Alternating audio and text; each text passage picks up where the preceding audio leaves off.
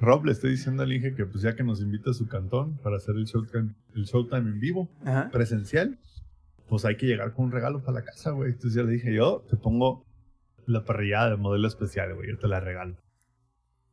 Yo voy a llegar con un costal de carbón, güey. Está bien, güey. Carbón culichi, güey, de alta calidad. güey, Artesanal, güey. Carnita asada y o sushi, güey. También, carnal. Langaria.net presenta Showtime.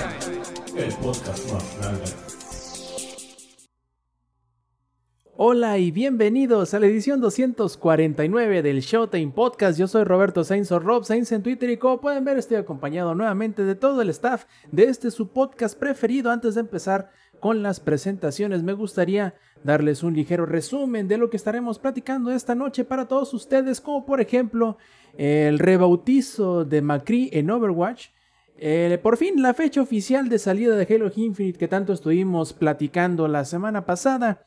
La reanudación del trabajo de World of Warcraft por parte de Blizzard, el retraso de la fecha de salida, o mejor dicho, el anuncio de la fecha final de salida de Horizon Zero Dawn, las nuevas restricciones que estará poniendo el gobierno chino para sus niños, al momento de jugar, quiero decir, además de también la revelación finalmente del reboot de Dead Space y el rumor de que puede ser, quién sabe, a lo mejor tal vez, vaya a salir de Sega el director, productor y creador de Yakuza. Además, hablaremos un poquito de Hades, un poquito de Horizon Zero Dawn y quizá también un poquito de Clit, pero eso ya lo veremos más adelante. Primero que nada, pasemos a las presentaciones y presentemos al productor del Showtime Podcast en vivo. ¿Cómo estás, Zampi? Buenas noches. En su formato MP3, 3, 3.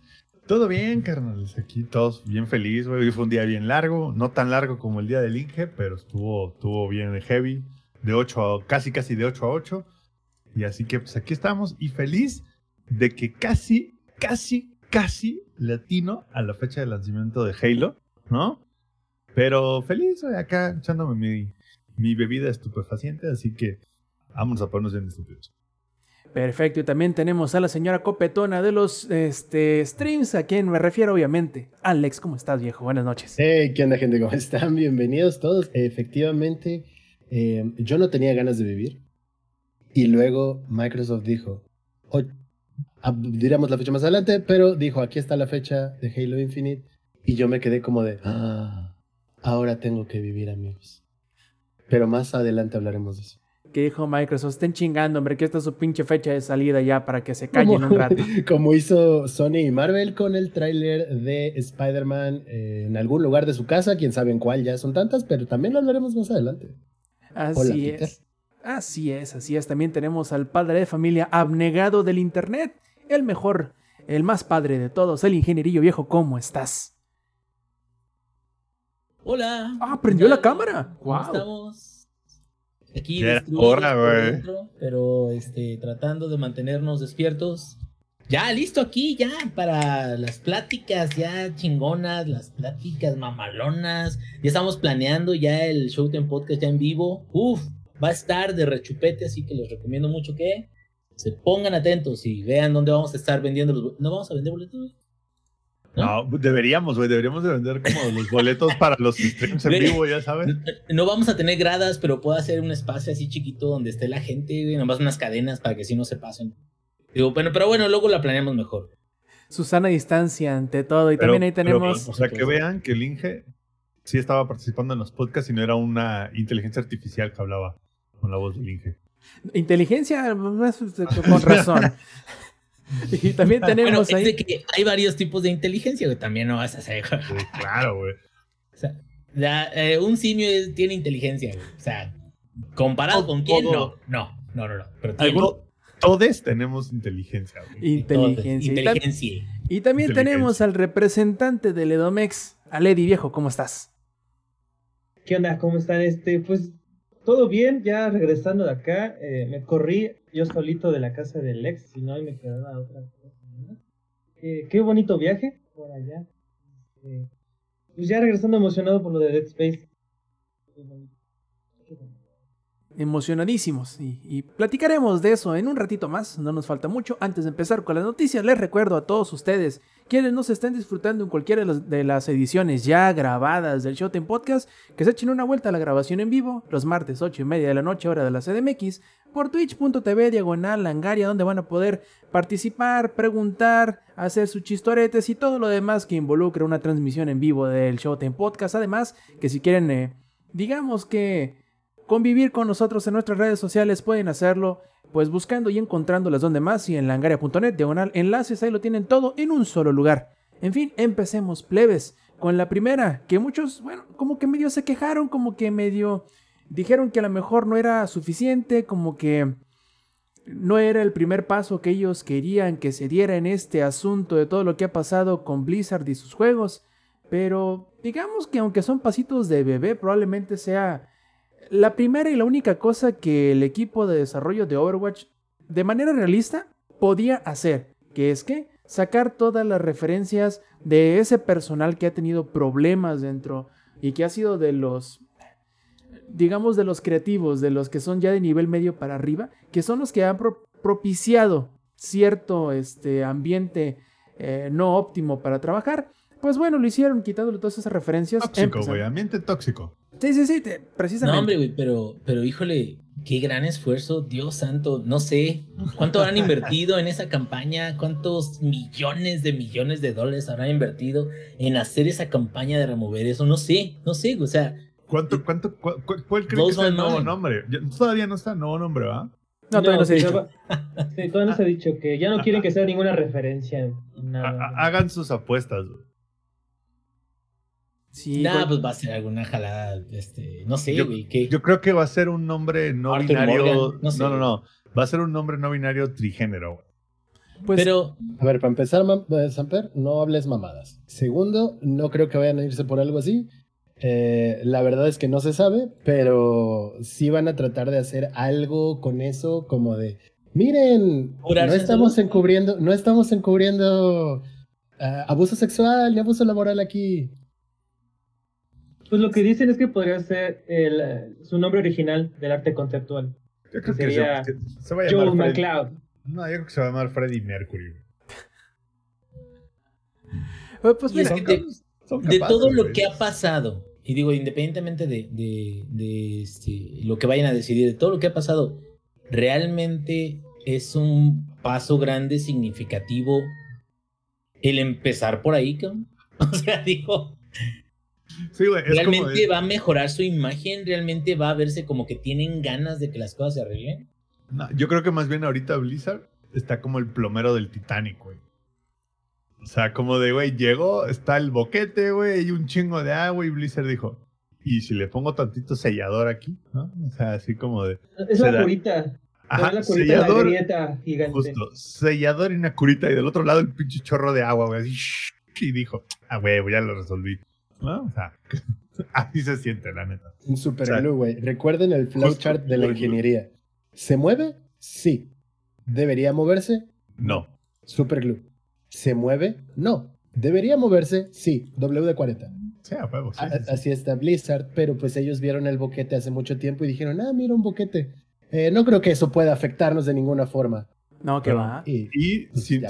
y si no hay super glue, la, la cinta esta, el duct tape gris, no sé cómo se llama en español. Sí, duct tape. La duct tape, ajá. Cinta, la cinta de ductos, güey. Ajá. Sí, sí, sí. Esa, güey. Así de, esa es para La secuestradora, pues. Ándale, la secuestradora gris, güey. No, la de las citas. Sí, te faltó decir, o mejor, mejor conocido en Culiacán como la Secuestra Express, ¿no? mejor conocido en Culiacán como el ítem número uno vendido en Amazon. No, este.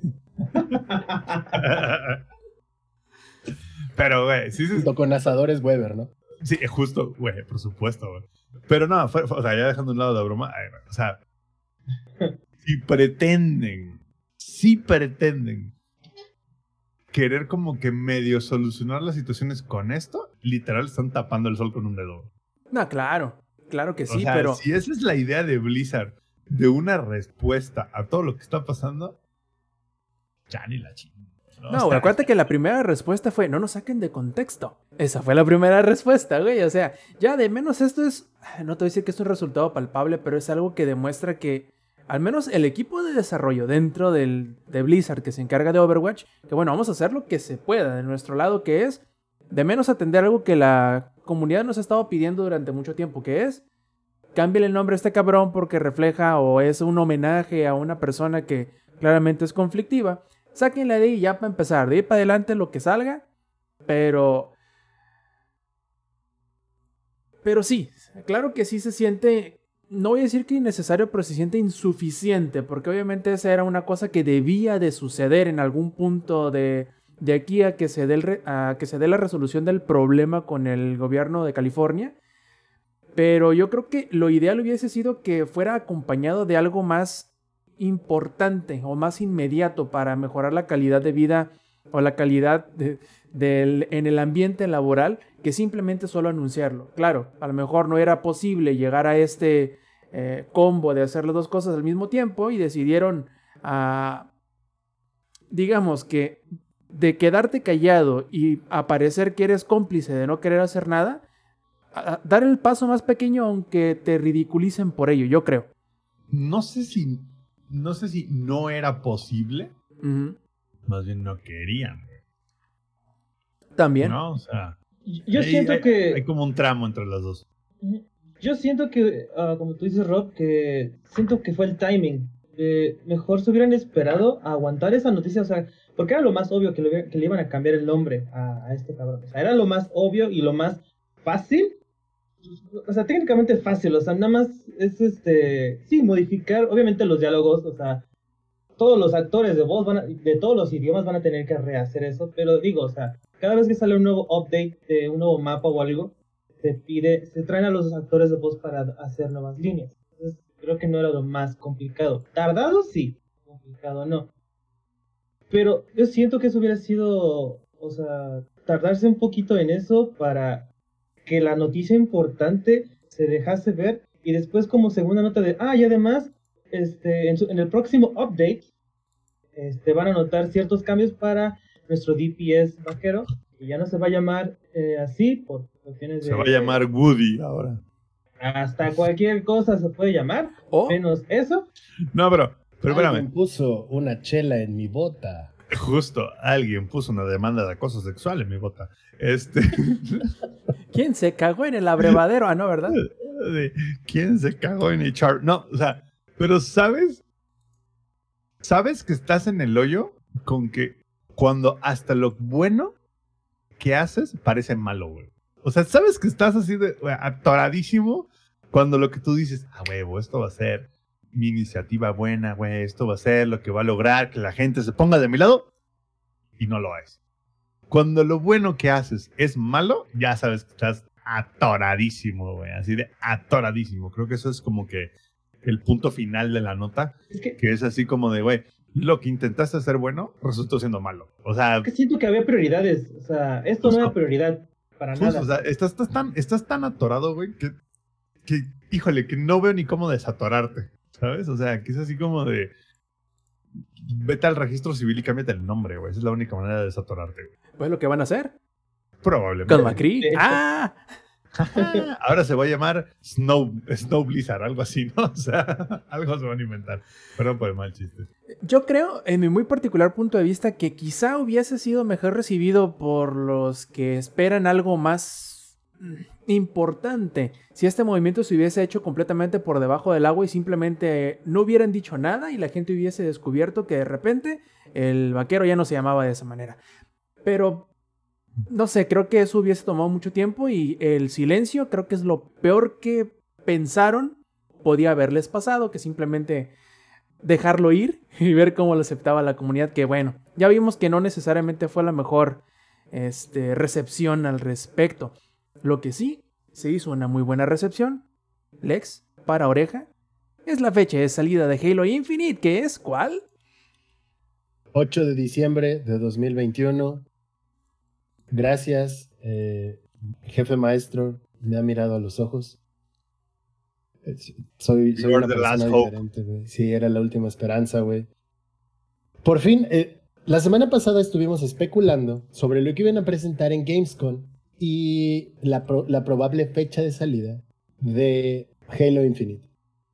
Samper y yo dijimos diciembre, Eddie dijo octubre, Y efectivamente fue el 8 de diciembre, es, es el 8 de diciembre la fecha oficial de la salida, por fin. Ahora, sigue habiendo cosas un poquito turbias alrededor de eso y ha habido comentarios al respecto y uno de los más sonados ha sido no compren la preventa de Halo Infinite porque es apoyar una campaña a ciegas. ¿Y a qué se refieren específicamente con apoyar una campaña a ciegas? Porque obviamente es un juego nuevo y nadie tiene idea, o solamente ciertas personas saben qué es lo que va a suceder, etcétera, etcétera. A lo que se refieren es no conviertan en Microsoft Studios en lo que hizo CD Projekt Red. No le den toneladas de dinero a una empresa por un juego que todavía no tenemos ni idea de qué es lo que va a pasar. Tenemos una, un alfa técnico del multijugador que ya se pudo probar y demás. Está bien, pero recordemos que el multijugador y la campaña van a ser juegos separados. El multijugador va a estar gratis en todas las plataformas que lo soporten y la campaña es básicamente lo que vamos a pagar. Entonces, tengan cuidado con eso. Yo insisto y deseo equivocarme con todo mi corazón que tengo por ahí la idea de que va, puede pasar un, un Cyberpunk con Halo Infinite. Y espero que no. Se te haga la boca chicha. sí, güey, deseo equivocarme. No, no va a pasar. Deseo no va a equivocarme, güey. ¿Sabes por qué no va a pasar eso que dices? Porque el alfa técnico de Halo Infinite está mejor que Cyberpunk 1.3. Ojo, recordemos, y ya lo puedo decir, el alfa técnica es para el multijugador y el multijugador y la campaña son juegos separados. Sí, pero... Yo no tengo desconfianza en el multijugador. Se ve bastante bien. Se han visto cosas, hay muchas cosas que pulir. Obviamente fue un alfa técnico, van a pulir muchas cosas. Pero de la campaña no hemos visto nada. Y lo que llegamos a ver en su tiempo fue a Craig. Y recordemos que se volvió la explosión entre los detractores de Microsoft diciendo, no, pues se ve bien culero, pues ya es que ya viste al Craig, se ve bien culero, o sea, así se va a ver todo tu juego. No, pero... Y entonces a partir de ahí Microsoft dijo, creo que nos vamos a tomar un tiempo para pulir todo esto. Ahí voy a defender un poco a Microsoft. Yo jugué el alfa técnico del Modern Warfare dos meses antes de que saliera el Modern Warfare y estaba mucho menos pulido ese alfa técnico del Modern Warfare que lo que Microsoft nos soltó del Halo Infinite. ¿Te refieres al Modern Warfare hace cuánto tiempo? Hace dos años, salió en 2019. Recordemos que no ha habido un buen Call of Duty desde el Modern Warfare 3. Por eso. y, yo jugué, o sea, te digo, pero lo que voy es, te sorprendería en 5 o 6 meses qué tanto pueden pulir un juego. Estoy de acuerdo. Yo creo que lo más difícil no lo sé, no soy desarrollador de videojuegos, soy desarrollador de otra cosa, pero lo más difícil es llegar... Exactamente. Lo más difícil es, de es, llegar a ese stage alfa, creo que es lo más difícil. Estoy de acuerdo y te doy la razón. Y regreso a lo mismo. Yo no desconfío en ningún momento del multiplayer. Me preocupa la campaña. Yo, ¿Sabes qué? Yo creo que la campaña original, o sea, la que van a soltar en diciembre va a ser ultra corta, güey. Va a ser una campaña como de 6, 7 horas a lo mucho. Y durante el siguiente año, o sea, durante 2022, van a ir sacando DLCs de campaña y probablemente nos den un DLC gratis que sea así como de, güey. El modelo no me gusta. Chingado, pues nada. no, o sea, no, no, o sea, entiendo, entiendo que el modelo no te guste, pero, pero lo que voy es que, independientemente si te gusta o no, yo creo que por ahí va. O sea, yo creo que va a ser un tema como de, güey, les vamos a dar como una campaña no tan, no tan profunda, pero para que vean de qué se trata Halo Infinite. Va a durar 6-7 horas. El siguiente año sacamos la primera campaña de DLC free que va a ser así como de, güey, las seis horas originales más otras seis horas del DLC, las sumas dan 12 chulada de campaña y después sacarán DLCs pagados con malditos sucios dólares, ¿no? De otras campañas. O igual y no, si tienes el Game Pass.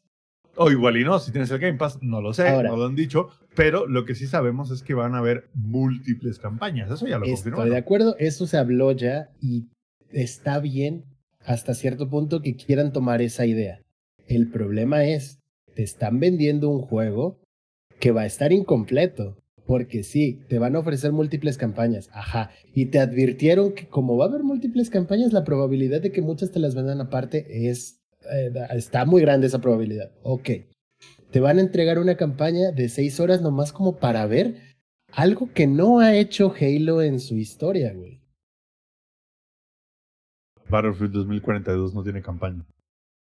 Ajá. Pero no estamos hablando de Battlefield 2042, No, pero- pero- Estamos no, hablando no, de Halo. Yo sé que no estamos hablando de La Battlefield verdad, ¿quién le importa 2042. la historia de Battlefield?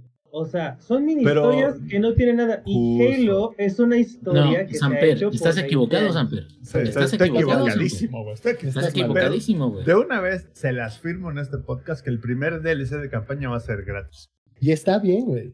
¿Y sabes por qué Se va a ser aprecia, gratis? ¿Sabes por qué va a ser gratis? Porque como dices, no es lo mismo la campaña de Battlefield que todo el mundo se encima de ella a la campaña de Halo, güey.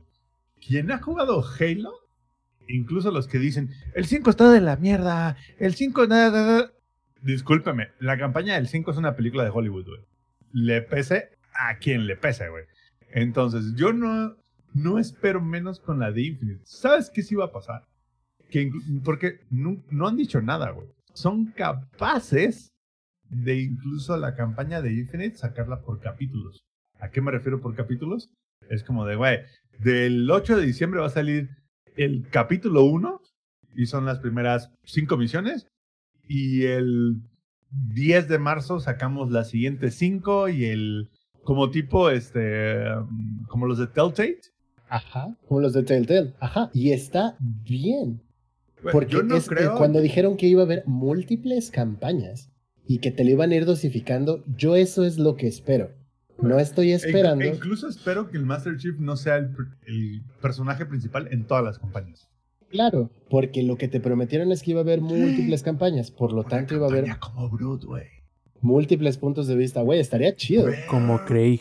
Como Craig. It is Craig. No. Pero esa la van a guardar para el primero de abril. Vas a ver, vas a ver, güey. Algo así van a sacar. Y está de huevos, güey. Y si te la van a ir desbloqueando perro, por güey. capítulos, está chido. ¿Sabes por qué? Porque así van a evitar el gran pedo de la campaña está incompleta o la campaña está mal hecha. Porque si te la van dosificando y te dosifican las primeras, como tú le dijiste, güey, cinco o seis horas, ¿quieres? Vamos a darle cuatro, güey. Que las primeras cuatro horas eh, van a estar disponibles de diciembre a marzo. Va a ser como de, híjole, bueno, me voy a quedar como esperando un capítulo de, ne- de en Prime De o en. Disney, ¿no?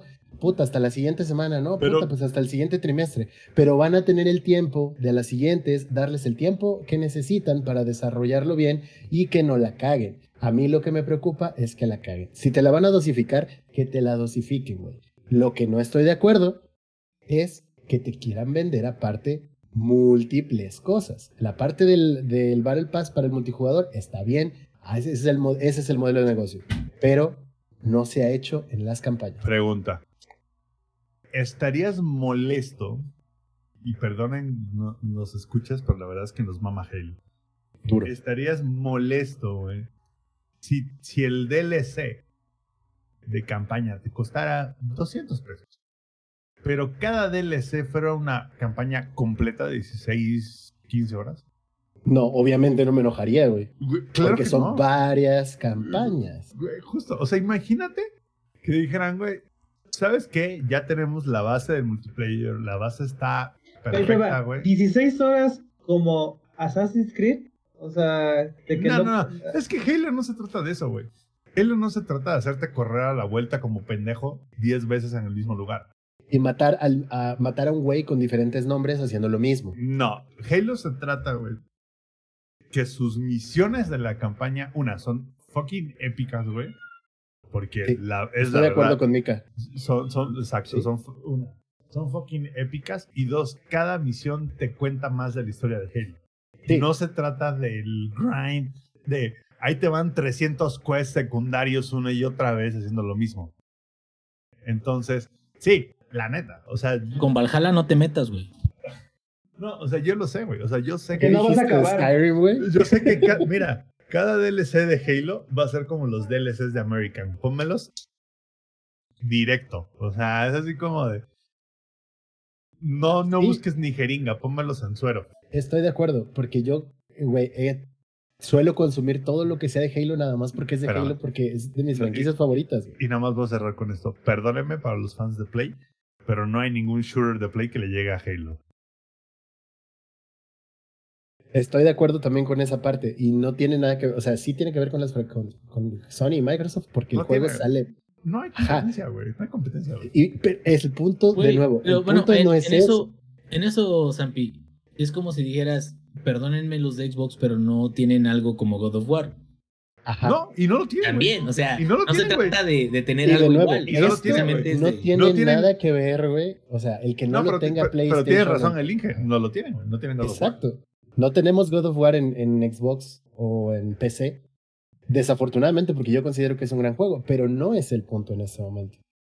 Yo de nuevo lo dejo sobre la mesa. Me quiero equivocar, pero se ve shady lo que hay alrededor de la campaña de Halo. Y créanme, güey, como una de las personas que más ama la franquicia, deseo equivocarme y que lo que nos entreguen sea algo que para los fans de Halo sea épico. Híjole, amigo. Y le van a dar un final al jefe maestro, que se lo den ya. Y si no, güey, si lo quieren seguir exprimiendo, solamente háganlo bien. Híjole, amigo. Coincidimos que Halo es lo mejor de la vida, pero no creo que sea shady lo que van a hacer con la campaña. Lo que están Yo- haciendo, no lo que Bueno, vaya a hacer. Lo que están haciendo. Yo creo, para los que no jugaron Halo Wars 2, yo creo que mucha de la campaña de Halo Infinite va a venir derivada de Halo Wars 2. Y por lo tanto, el Spartan Lock va a ser nuestro nuevo Master Chief. Sí, estoy de acuerdo. Y Diosito, por favor, así háganlo. Estoy de acuerdo. Estoy de acuerdo que va por ahí y por eso la idea de tener múltiples campañas, porque durante Halo 5 lo vimos. Juegas misiones como el Spartan Lock, juegas misiones como el jefe maestro, juegas misiones como un élite. Güey, y los, y, los fucking haters. Es la peor campaña de Halo, güey. Por favor, regrésate a casa de tu mamá. Creo que la peor, y voy a, voy a ponerlo en Es la comillas enormes, la campaña al- menos chida Es la 4. es la 4. Estoy de acuerdo. Está medio pitarona. Sí, está Pero la simplonona. 5, la 5 Es muy buena. está buenísima. Ahora, En orden va la 3, güey. Porque Halo 3 es como. Pues no, güey. Es Halo 3, es la meca de Halo, güey. sí, ¿no? O sea, literal. Es, Halo es lo 3, mejor que ha pasado en la historia de Halo. Justo. Luego viene Halo 2, Sí, 5. ¿Estás todavía está ahí conmigo? sí. Luego viene el 1. Y después viene el 4. ¿Y Rich dónde lo.? Bueno, Rich va aparte, güey. ok, Rich junto no con. ODST. Exacto. Rich. ¿ODST Solo- existió o nada más fue.? No mames, ODST está preciosa, güey. La ODST es- ODST es uf. hermosa, güey. Uf, ODST es así como de. Uf, güey. Pero no vamos a convertir esto en el, el Halo sí, sí. Cast. Solamente yo quiero cerrar mi parte de colaboración con esto. Con Y yo que- nada más. A ver, no, no, adelante. No, no, no, Adelante tú, güey. Yo nada más voy a cerrar esto, Inge. ODST es el mejor spin-off que existe fucking ever, güey. No, está el Mandaloriano. No, me la pela el Mandalorian, güey. ODST es. Güey. ODST, yo me acuerdo haberlo jugado la primera vez y dije, ah, se mamaron, güey. Se mamaron, güey. Pero, es güey, increíble, es hermoso. güey. es una obra de arte, güey. O sea, Es una obra de arte. es una obra de Pero arte. bueno, yo Estoy solamente voy a seguro que en esta 20 parte. años, en el Guggenheim estará ODST. Pero bueno, No lo es otro tema. No lo dudo, güey. Ahí va a salir. este- Justo con, junto con el motor que tira aceite, ahí estará ODST al lado. Solamente voy a cerrar con esto, güey. Me preocupa qué está pasando con la campaña, porque si sale en diciembre, no hemos tenido nada de avance sobre la campaña, y eso es lo único que me preocupa. Que le pase un Cyberpunk a la campaña, porque el multijugador yo sé que va a ser una joya, porque ya vimos todas las bondades desde el alfa técnica. Y por favor, para la pro- el próximo flight que haya, Microsoft, no te mames y dame por favor el acceso. No. No. ya, ya- ya veremos, ya veremos qué tal. Pero la verdad es que sí está interesante el asunto, sobre todo que ya nos estábamos casi hasta teorizando que se fuese a retrasar nuevamente, pero Microsoft dijo, no, sale este año porque sale este año y vamos a ver qué tal, porque se nota que sí tuvieron que redoblar esfuerzos debido a que pues ya ven que no va a llegar ni con... Time Crunch. aparte, ya ven que no va a llegar ni con cooperativo ni con Forge, que a lo mejor no sean las partes más ah, o importantes quizá o que la gente está esperando tanto, pero que a final de cuentas terminan siendo partes que no estarán presentes y que quieran o no, a alguien le van a hacer falta. Ya veremos y aquí les platicaremos qué tal con Halo Infinite una vez que tengamos la oportunidad de jugar con él. En él, por él, bueno, ustedes saben, todo eso. Yo jugué con él y está bien chido. Sobre todo en la campaña, que es lo que ya vemos que a- al Alex es lo que le quita el sueño. Como aparentemente algunos, los que todavía quedan por ahí, seguidores de World of Warcraft les quitaba el sueño el hecho de que el equipo de desarrollo encargado del juego estuviese aparentemente en pausa y sin hacer nada de chamba. Ingenierillo, ¿cómo la ves? Dos meses más o menos que no hubo prácticamente nada de trabajo hecho en tu MMO preferido o al que ahora parece que más prefieres darle sus cocolazos.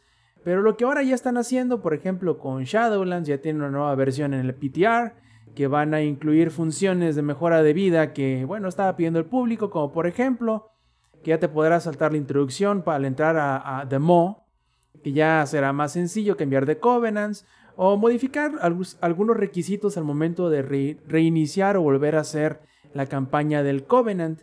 Por último, los que les gusta entrar a, a las versiones clásicas, ya está eh, el Overlords of the Outland, en donde podrás darle sus cocolazos también a Kael Taz y a Lady Bash en las nuevas arenas. ¿Cómo la ves, ingenierillo, después de tanto tiempo? Pues mira, todo eso lo prometieron desde hace muchísimo. Ajá. Eso ya estaba en el roadmap, se podría decir. ya era algo que decían, no, hombre, va a venir y va a estar bien chido. y. Y usualmente cuando, sobre todo cuando ha habido expansiones que tienen un inicio un poco prolongado, lo que hacen es decir, ay, mira, la gente ya para poder hacer sus alts o sus personajes secundarios, no le está gustando, no le está agradando, se les hace una carga muy fuerte a aventarse todo el tutorial, ¿no? Entonces, a lo mejor si ya tienen alguien que haya cruzado eso, pues a lo mejor ya con eso ya es suficiente para que puedas agregar un alt y ya ese alt ya moverlo directamente en, en, las misiones, ¿no? Se podría decir de cada una de las zonas. Mira, WoW la neta ha ido en declive. No por falta de contenido. Contenido ha tenido un montón, cabrón. Pero el problema de WoW es que eh, la, el tipo de contenido, los sistemas que implementa, eh, las historias que tiene, las campañas que presenta, todo como que trata de hacerlo grandísimo, súper épico y termina siendo algo que se aleja de lo que originalmente había emocionado a sus jugadores. Y estoy hablando en, par- en particular eh, lo que viene siendo las tramas de las mismas misiones, lo épico de la, de la expansión anterior. Y es una de las cosas de que, yo me he quejado recientemente sobre, sobre el juego, es sientes que lo que hiciste en la expansión anterior valió cacahuate, o sea, tal cual, o sea, que, que es intrascendente. Y, y creo, precisamente, es como, como eh, el salto de Legión, que por cierto el final de Legión es de lo que también parte de lo que me quejo. El inicio de Legión fue muy bueno, pero termina Legión y Sargueras queda preso. Sargueras que era el güey más mamalón de todos, güey, o sea, neta, güey, queda preso. Y como hirió a, este a Azeroth con su espadita esa con la que, o sea, ya él ya quedó atrás, ya déjenlo, ya no hace daño. Pero ahora tienen un, un este reto más grande. Y no es cierto. O sea, no puedes estirar y estirar y estirar y estirar y estirar y estirar la misma cuerda y decir, no, ahora sí, ahora sí, estos son los buenos. Y después, eh, ¿qué creen? Es cierto. Ahora ya vamos a ir a otra expansión y en esta otra expansión vamos a ver qué rollo. Entonces, de, con respecto al trabajo, esto es algo común, de que se retrasen.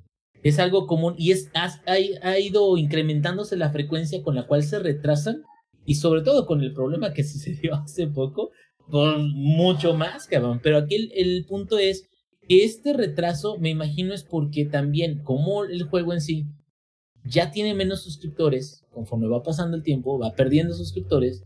Entonces, seguramente en Blizzard, que no son nada avaros, nada codiciosos, eh, seguramente no han recortado personal o no han asignado sus equipos de desarrollo a otros proyectos que podrían darles más dinero. ¿Como cuál Lo es? malo de... No, no creo, no creo, la verdad. Yo sospecho así como que alguien Hablas como. les ha de no tener sé, mala fe. The Heroes of the Storm, güey. ¿Podrá ser? ¿Meme Overwatch o qué? No, no sé. Sí, Eh. sí. pero- ¿Hearthstone? y y a lo que voy es esto. Overwatch digo, 2, güey. WoW ha sido la gallina de los huevos de oro para Blizzard durante muchísimo tiempo. güey. Ya se les está muriendo porque ya quieren sacarle 20 huevos, güey, de... Que, que en su prime a lo mejor sí, sí lo sacaba, pero ahorita ya es un juego que mucha gente ya...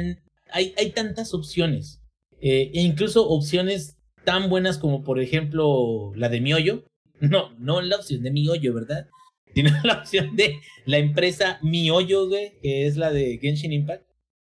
Y me quedo opciones que son gratuitas, sí que tienen sistemas de transacciones o lo que quieras, pero opciones que no cuestan tanto y que te dan una muy buena experiencia que no necesariamente tienes que andar cruzando desde el inicio de la aventura a nivel cero hasta el endgame. Y esto aquí es donde más se ve enfatizado, Rob, y er- era lo que tuvimos la, la, el altercado aquel otro día. Pero este juego en particular, el de WoW, es el juego que más genera esa sensación de catch up, que yo este, insisto que hay cierto catch up. Bueno, pues no vamos a ir para allá, no vamos a ir para allá, porque si no, ahorita esto se va a volver WWE, cabrón. Este, no, eh, WoW lo, lo que tiene es que te vuelve el contenido final o los parches nuevos en lo más hot, lo más chingón. Y lo antes de eso se vuelve accesible, menos relevante. Entonces empezó a dar ciertos trofeos para las personas que lograran cosas muy chingonas. Pero es un sentimiento constante de catch up, es un sentimiento constante de estás atrasado, es un sentimiento de quieres disfrutar el juego, entonces lleva tu personaje hasta la última expansión, güey. O sea, chingale, llégale, porque si no, no vas a poder disfrutar de lo más nuevo y de, y de la historia y todo eso. Y no es cierto, güey, no debería de ser así. O sea, tiene muy buen material y a lo mejor tiene material de más y ya deberían de dejarlo morir. Pero tiene muy buen material y, y, y el que constantemente estén haciendo eso me hace pensar que estas mejoras de vida, que estas mejoras de calidad de vida de- del juego y de sistemas y de más accesibilidad para que no tengas que hacer ciertas cosas y todo eso, nada más es para motivarte a que continúes tratando de hacer endgame. Y lo malo de eso es de que si te fijas, el propósito que yo creo que así es de su desarrollo en WoW, en Blizzard, es darles algo para que sigan jugando. Lo más nuevo. O sea, lo que es antes de lo más nuevo, que ahora va a ser como una tarea, como un chore o core, como quieran decir. Ahora vamos a hacerlo más fácil.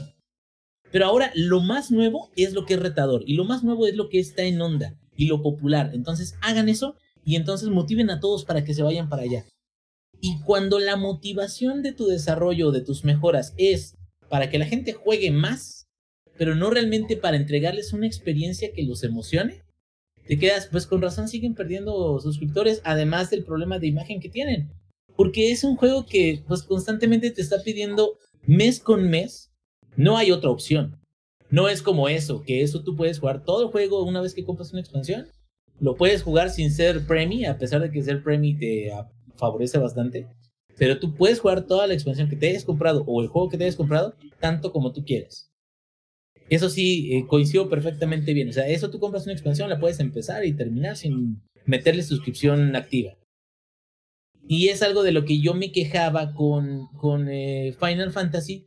Pero a lo mejor Final Fantasy lo que lo compensa es de que le han metido un chingo a la historia, al, a la música y un montón. La comunidad ha tratado de salvar el valor de lo que es el MMO. ¿Por qué crees que es el juego más aclamado? ese juego más aclamado por la crítica y que te deja abrir una cuenta trial con la que puedes eh, llevar a un personaje de nivel 1 a 60 y aparte contiene dos expansiones, incluyendo Heaven Sword. Ay, güey. Pero bueno, no nos pagan, este, por cierto, Square Enix. eh, En el cual. Silvanas no resulta ser buena. Ah, y luego Silvana ya, ya no fue mala, güey. Ya Silvana ya dijo, "Ay, ya me arrepentí. ¿Sabes qué fue lo que hizo Silvana ya después de ver todo lo malo La que Rosa hizo de el- Guadalupe, el güey. carcelero? Sí, o sea, ya todos ya se los había llevado a ver, ya el carcelero consiguió lo que quería, ya todo pasó y Silvanas al final ¿Y esa rosa? agarra una flecha, güey, y se la lanza. ¿Sabes qué le hizo la pinche flecha, güey? Haz de cuenta si le hubiera aventado un moco, güey. Ah, dejaré que ellos te, te juzguen. Y se va el, el carcelero, güey. Y ya.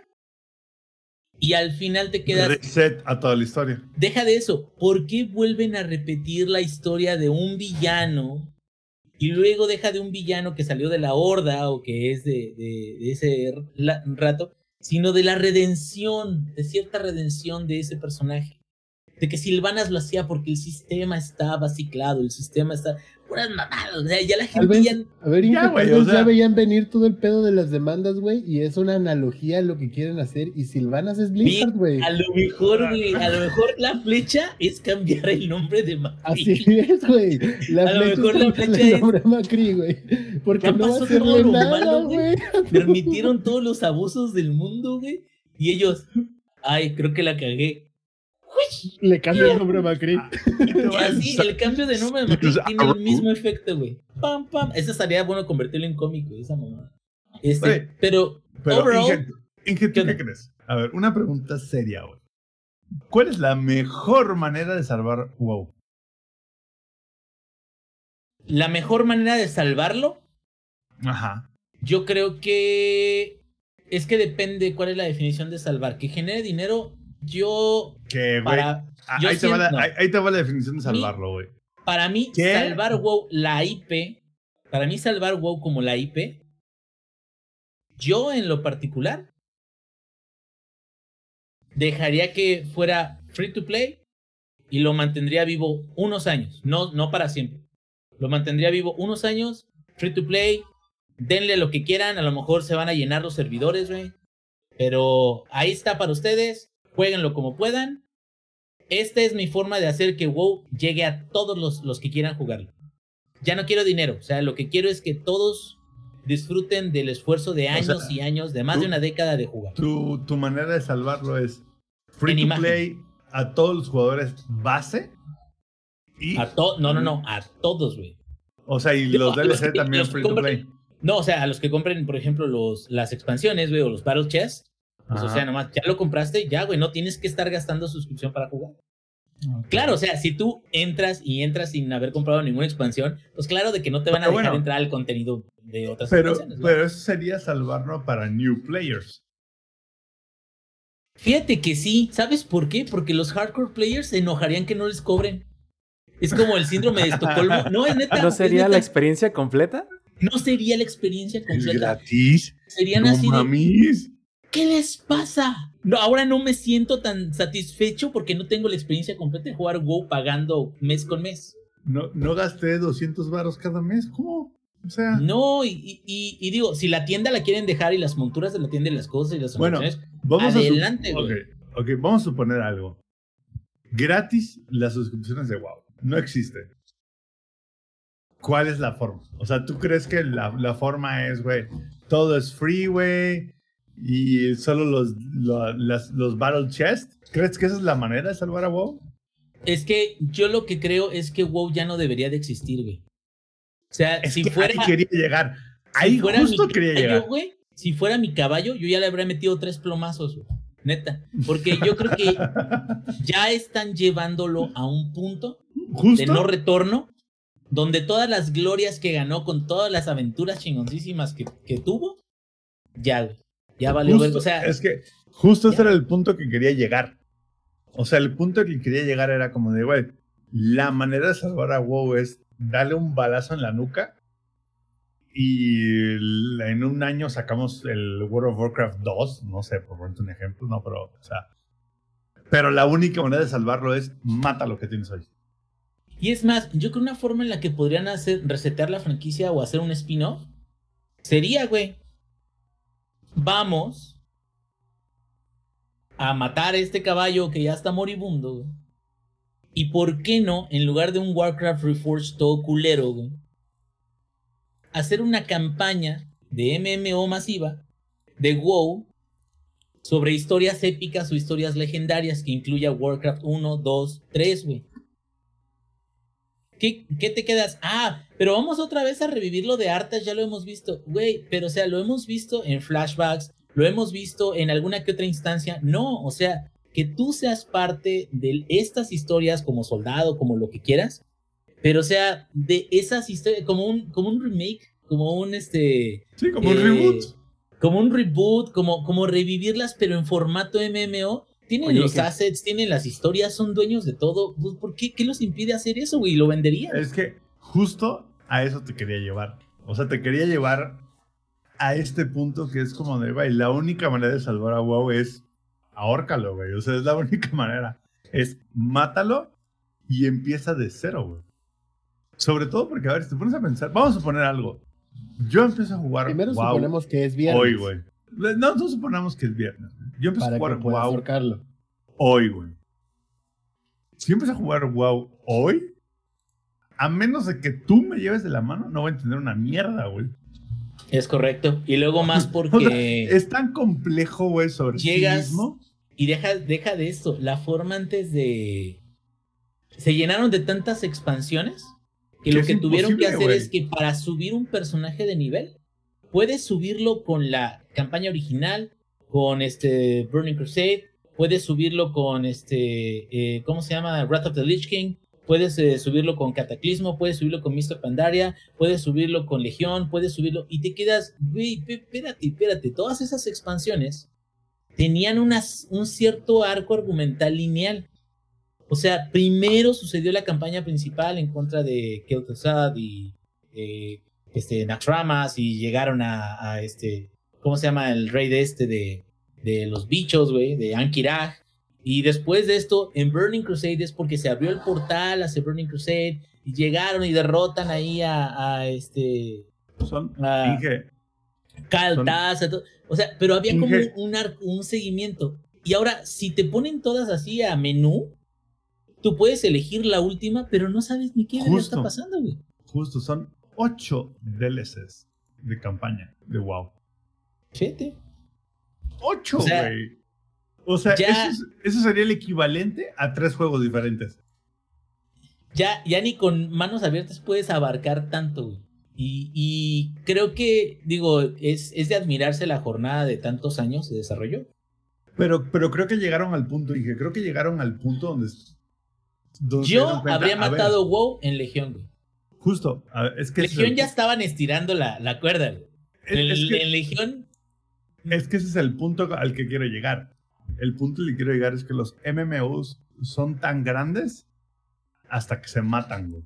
¿Sabes? O sea, es como de, güey, tú puedes expandir un universo tan grande hasta que tu universo te colapsa. Colapsa. mismo, güey. Ujú. Y, Que- y el problema, el Y problema volviendo, de eso espérame, es espérame, esto, espérame, espérame, espérame. Y volviendo un poco, a- ¿se acuerdas cuando, re- cuando le hizo una reseña a Star Citizen? Ujú. Que es como de, güey, tú puedes hacerlo tan grande, pero eventualmente te- se va a colapsar sobre sí mismo, güey. O sea, no puedes expandir todo a que sea todo del todo, del todo, de la historia del todo, porque eventualmente se va a colapsar, güey. O sea, es como la historia de la humanidad. Por eso Es que tenemos... ahí te va. Ellos pusieron, e incluso soltaron crónicas y soltaron novelas y soltaron libros Ay, güey, también todo el lore. de todo, güey. O sea, hay de todo lore, hay animaciones, hay todo eso, güey. Hasta la de Mr. Pandaria estaban bien perras las animaciones. Warlords of Draenor, hasta esa todavía la disfruté, cabrón. Aunque a lo mejor el fin con Gul'dan estuvo medio raro, güey. Este. Pero to- todo eso como que te quedas, bueno, ya, chingues madre, legión, vámonos, ¡woo! Y, güey, te quedas. Todo lo que construyeron de inicio, la base del universo, se te acaban los recursos para darle sentido al seguir o al continuar, cabrón. Entonces la única forma en la que puedes hacer eso es doblando o estirando lo que ya construiste. Es diluyendo los horrores de que formaron base las alianzas y los que dieron gasolina a las guerras o combustible a las guerras para poder darle justificación a lo que viene, que quieres que sea también importante y épico.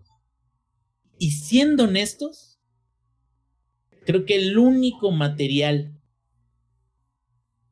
literario que conozco que va increciendo y que no destruye lo que va construyendo y que van siendo cosas más y más y más interesantes cada vez, es la rueda del tiempo. Y hasta ahorita también, a lo mejor, Stormlight Archive, que es una historia grandísima, pero se construye encima de las demás sin diluir lo que ocurrió. No todo tiene que ver, güey. Y todo es importante, pero ¿qué crees? Hasta eso tiene que terminar. Qué bueno. Ya vas en el, en el libro 4 de Stormlight. Bueno, el 5 ya. Ahí se acaba. Y creo que es algo parecido con lo que pasó con Mistborn, que creo que es de mis novelas de Coming of Age favoritas, güey. Coming of Age porque están chamacos, ¿no? Y sa- sacan poderes, güey, ya, todo eso. Pero lo que más me gustó fue que la primera era terminó donde tenía que terminar. Y eso no significa que el universo ya se acabe. Yo, yo creo que ese fue el, o ha sido, o está terminando por ser el problema de World of Warcraft, a diferencia, por ejemplo, de Final 14, en donde se nota que Final 14 tenía como que un plan, dijeron que va, la historia comienza aquí, que es todo este pedazo que te vamos a dar como el primer juego sin expansión, y va a terminar acá. ¿Cómo vamos a llegar aquí? Ok, la, la primera expansión te va a decir esto, la segunda expansión va a llegar para acá, la tercera aquí, y vamos a terminar en esta expansión. De hecho, eso es lo que dicen con la que sigue, incluso se llama Endwalker, porque es la última expansión de Final Fantasy XIV. Ya después de eso, Del ¿Quién sabe aclamado título, güey, de Final Fantasy XIV. críticamente aclamado. Críticamente aclamado, güey. Yo creo que a lo mejor ese fue el problema, ¿no? De, de, de WoW, que no supieron o no quisieron No, nunca ponerle no un alto. No quisieron, güey, porque la verdad, te digo, o sea, Warlords fue como el filler, porque fue, vamos a cómo estaba Draenor en su prime, ¿no? Pero deja tu Warlords, güey. O sea, yo creo Legión fue lo que inició. Es más, Legión fue lo que le dio una gran popularidad a Warcraft 3. O sea, la Legión, en Warcraft 3 era, la Legión es algo increíblemente fuerte que no puedes detener, cabrón. O sea, y sale Arthas, sale. Arthas ya lo habías derrotado, güey. O sea, como que te quedas, güey, ciérralo y hazle como hizo Sanderson. Bueno, muchos más en otros medios, ¿verdad? oye, Inge, ¿qué es, clase, qué clase de, vier- qué clase de viernes era. 3 es este, güey? ¿No? Donde Jason nunca muere. Exacto, güey. Y te quedas, güey, ¿qué no? Y fíjate, ahí te va en Warlords, esto pasó. ¿Qué no? Este. Este. Thrall. ¿Ya se había exiliado el cabrón? ¿Qué Jesús. no? Exactamente, o sea, ¿qué Real es no? Green Jesus. Recordatorio. Amable Es- es recordatorio. eh, eh, pe- pero es que era Jesus y ya se había exiliado, o sea, ya no querían saber nada de nada y de repente Sarfang va y paz, lo salva de unos asesinos. Como O sea, Ya Jesus lo salvaron. pero bueno, bueno, te, entiendo y, estoy de acuerdo contigo. Más bien a lo que voy es, tienen que traer de nuevo personajes como Jaina, tienen que traer de nuevo personajes como Silvanas, porque no se les ocurre nada más, güey. Y esos son personajes que, hey, eh, habría estado muy mamalón. Terminas una expansión de WoW y ya hasta aquí queda WoW. Y el siguiente va a ser una era diferente donde todo lo que hicieron en el primer juego ahora es el origen, es la base, es lo que formó leyendas, es lo que formó algo súper chingón. Y ahora no estás atado y puedes crear nuevas cosas y puedes modificar el mundo a tu antojo. Porque ya, ya, ya puedes hacer un reset de, de las cosas que se hicieron. Y WoW lo que ha hecho a través de todas las expansiones es ah, ahora esto cambió, ahora esto continuó, ahora agregamos una raza y esta raza tiene más lore, y ahora agregamos esto y eso. Entonces termina siendo como un Frankenstein, güey.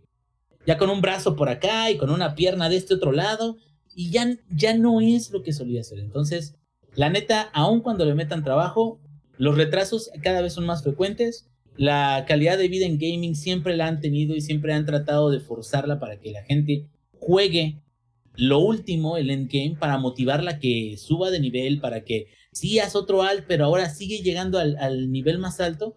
Y yo la verdad, ya a este punto siento de que eso cansa y la neta es muy demandante. Entonces, ya el modelo de entrega de videojuegos ya no debe de ser así.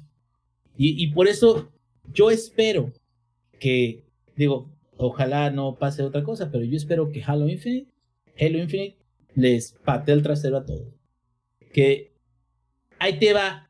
Yo espero que Halo Infinite ponga una buena campaña que aunque no sea de 50 horas, sea muy buena y que las campañas de jugador sencillo junto con mapas adicionales vayan a ser como una adición de temporadas al, juego. Precisamente ahí el Infinite, o sea, Game as a Service.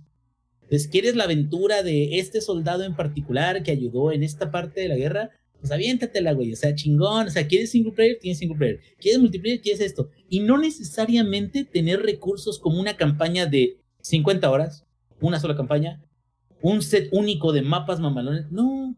O sea, puedes tú armar lo que más te guste, lo que más te convenga. Y claro, hay ciertas cosas base, pero puedes construir tu experiencia de juego a partir de ahí. Y no necesariamente creo que Microsoft vaya, espero yo, a quererse llenar los, los, los, bolsillos con los DLCs que vaya saliendo, porque ya se dio cuenta Microsoft que lo que más le deja dinero, lo que más le conviene, es que más gente juegue. Y si pone las cosas caras, la gente no juega. Y si las pone baratas, juegan tanto y tantos que, güey, lo vuelven más millonario de lo que ya es. Justo, preferiría poner todo a 5 dólares al mes, pero que me jueguen 30 millones, a ponerlo a 10 que me jueguen 10. La matemática no miente. Entonces, ya los modelos de antes de te entrego un MMO super mamalón, pero págame. Ya siento que ya, ya van para afuera. Ya no, no se va a poder sostener mucho tiempo. O sea, va a estar agonizando, la verdad. Y solamente aquellos que tengan síndrome de Estocolmo, que quieran la experiencia completa. Como, como tú. Como, como. No, no, yo no, yo no. Y bueno, cambiando radicalmente de tema, sobre todo porque si estamos viendo juegos que se están, digamos, empecinando a continuar como eran, pero otros que a lo mejor así lo está pidiendo la gente, pues es precisamente eh, la saga de Horizon, porque mientras que unos juegos de mundo abierto como Assassin's Creed parecen irse hacia un juego que se entrega como servicio, Horizon Forbidden West parece ser que una secuela tal cual del juego que ya nos entregaron hace algunos años. Lo único malo es que aunque se esperaba que saliera para este año, no se va a poder, ¿verdad, Eddie? Cuéntanos. Sí, estoy llorando. Bueno, se veía, ya esos rumores estaban apuntando desde hace que como unas dos, tres semanas.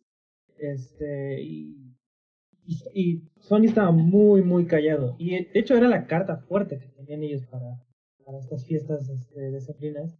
Y pues nadie, nadie esperaba. Yo, había dicho, primero Sony se corta un huevo antes de que atrase este juego. Entonces, creo que eh, Sony le está pegando más a la calidad sobre cantidad. Entonces, uh, pues sí, se nos acaba de atrasar Horizon Forbidden West para... Afortunadamente no, no fue como otras veces que luego los atrasan casi hasta el primer cuarto del año siguiente. Uh, fue para el 18 de febrero. Entonces, pues no está tan lejos. Igual, este, se apuntaba creo que para diciembre, entonces, pues, un mes, mes y medio, no le, no le hace daño a muchas personas. Tampoco todo, todo estuvo tan amargo. Uh, soltaron un nuevo update para Horizon uh, Zero Dawn. De hecho, hicieron dos cosas. lo actualizaron a 60 cuadros eh, por segundo a calidad 2K. Es lo chido, se ve maravilloso. Y además actualizaron el logotipo. O sea, lo, espérame. ¿Lo hicieron un juego de PC de hace 5 años? ¿Horizon está para PC?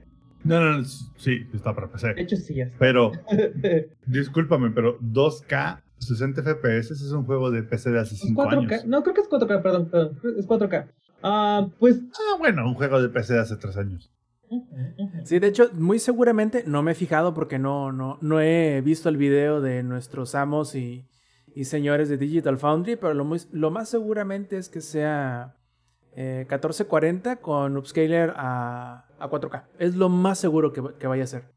Porque discúlpame a todos los que se compraron un Xbox Series X y Play 5. Es 4 ¿Es qué? No es 4K nativo, Sí, pero la mayoría no. Es, sí, pero tampoco ese es el tema, creo yo. No, no, no, no es el tema. A mí lo que me importa. Espérame, no, es el, no, es el, no es el tema, pero ellos lo vuelven el tema. No, Sam, pero estás mal, güey. cálmate, cálmate, ingenierillo. Cálmate, ingenierillo con el gato en llamas. Yo ya alguna vez lo dije, güey en uno de los podcasts anteriores. No sería un tema si ellos no estuvieran con que es el tema. ¿Sabes? Para los que nos vieron en la versión este, grabada, acabo de hacer un gesto obsceno.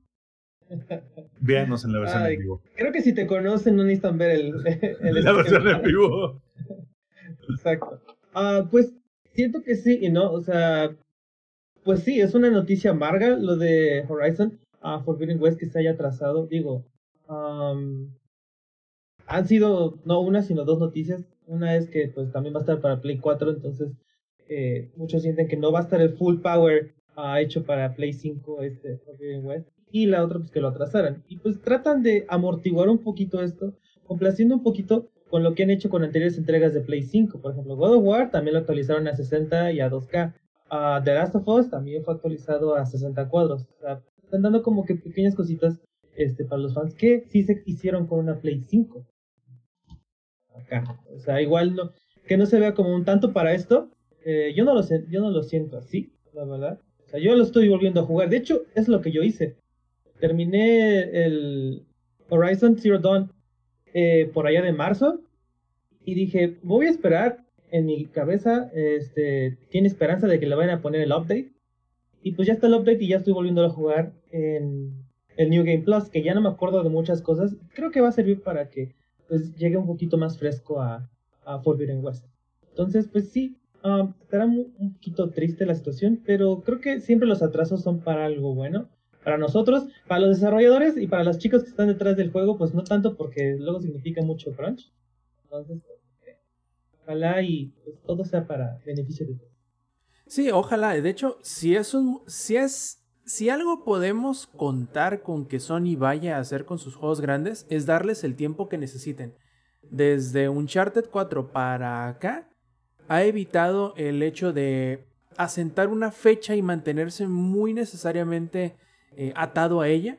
Si ven y si los desarrolladores piden que les den más tiempo, por lo general se los van a dar como bien dice, eh, los ejemplos que diste son perfectos. The Last of Us 2 se retrasó varias veces y salió bastante bien. Eh, God of War, este, el de 2016 también se retrasó varias veces. No, no solo se retrasó, lo anunciaron un año y lo olvidaron el próximo año y lo reanunciaron el siguiente y fue cuando salió.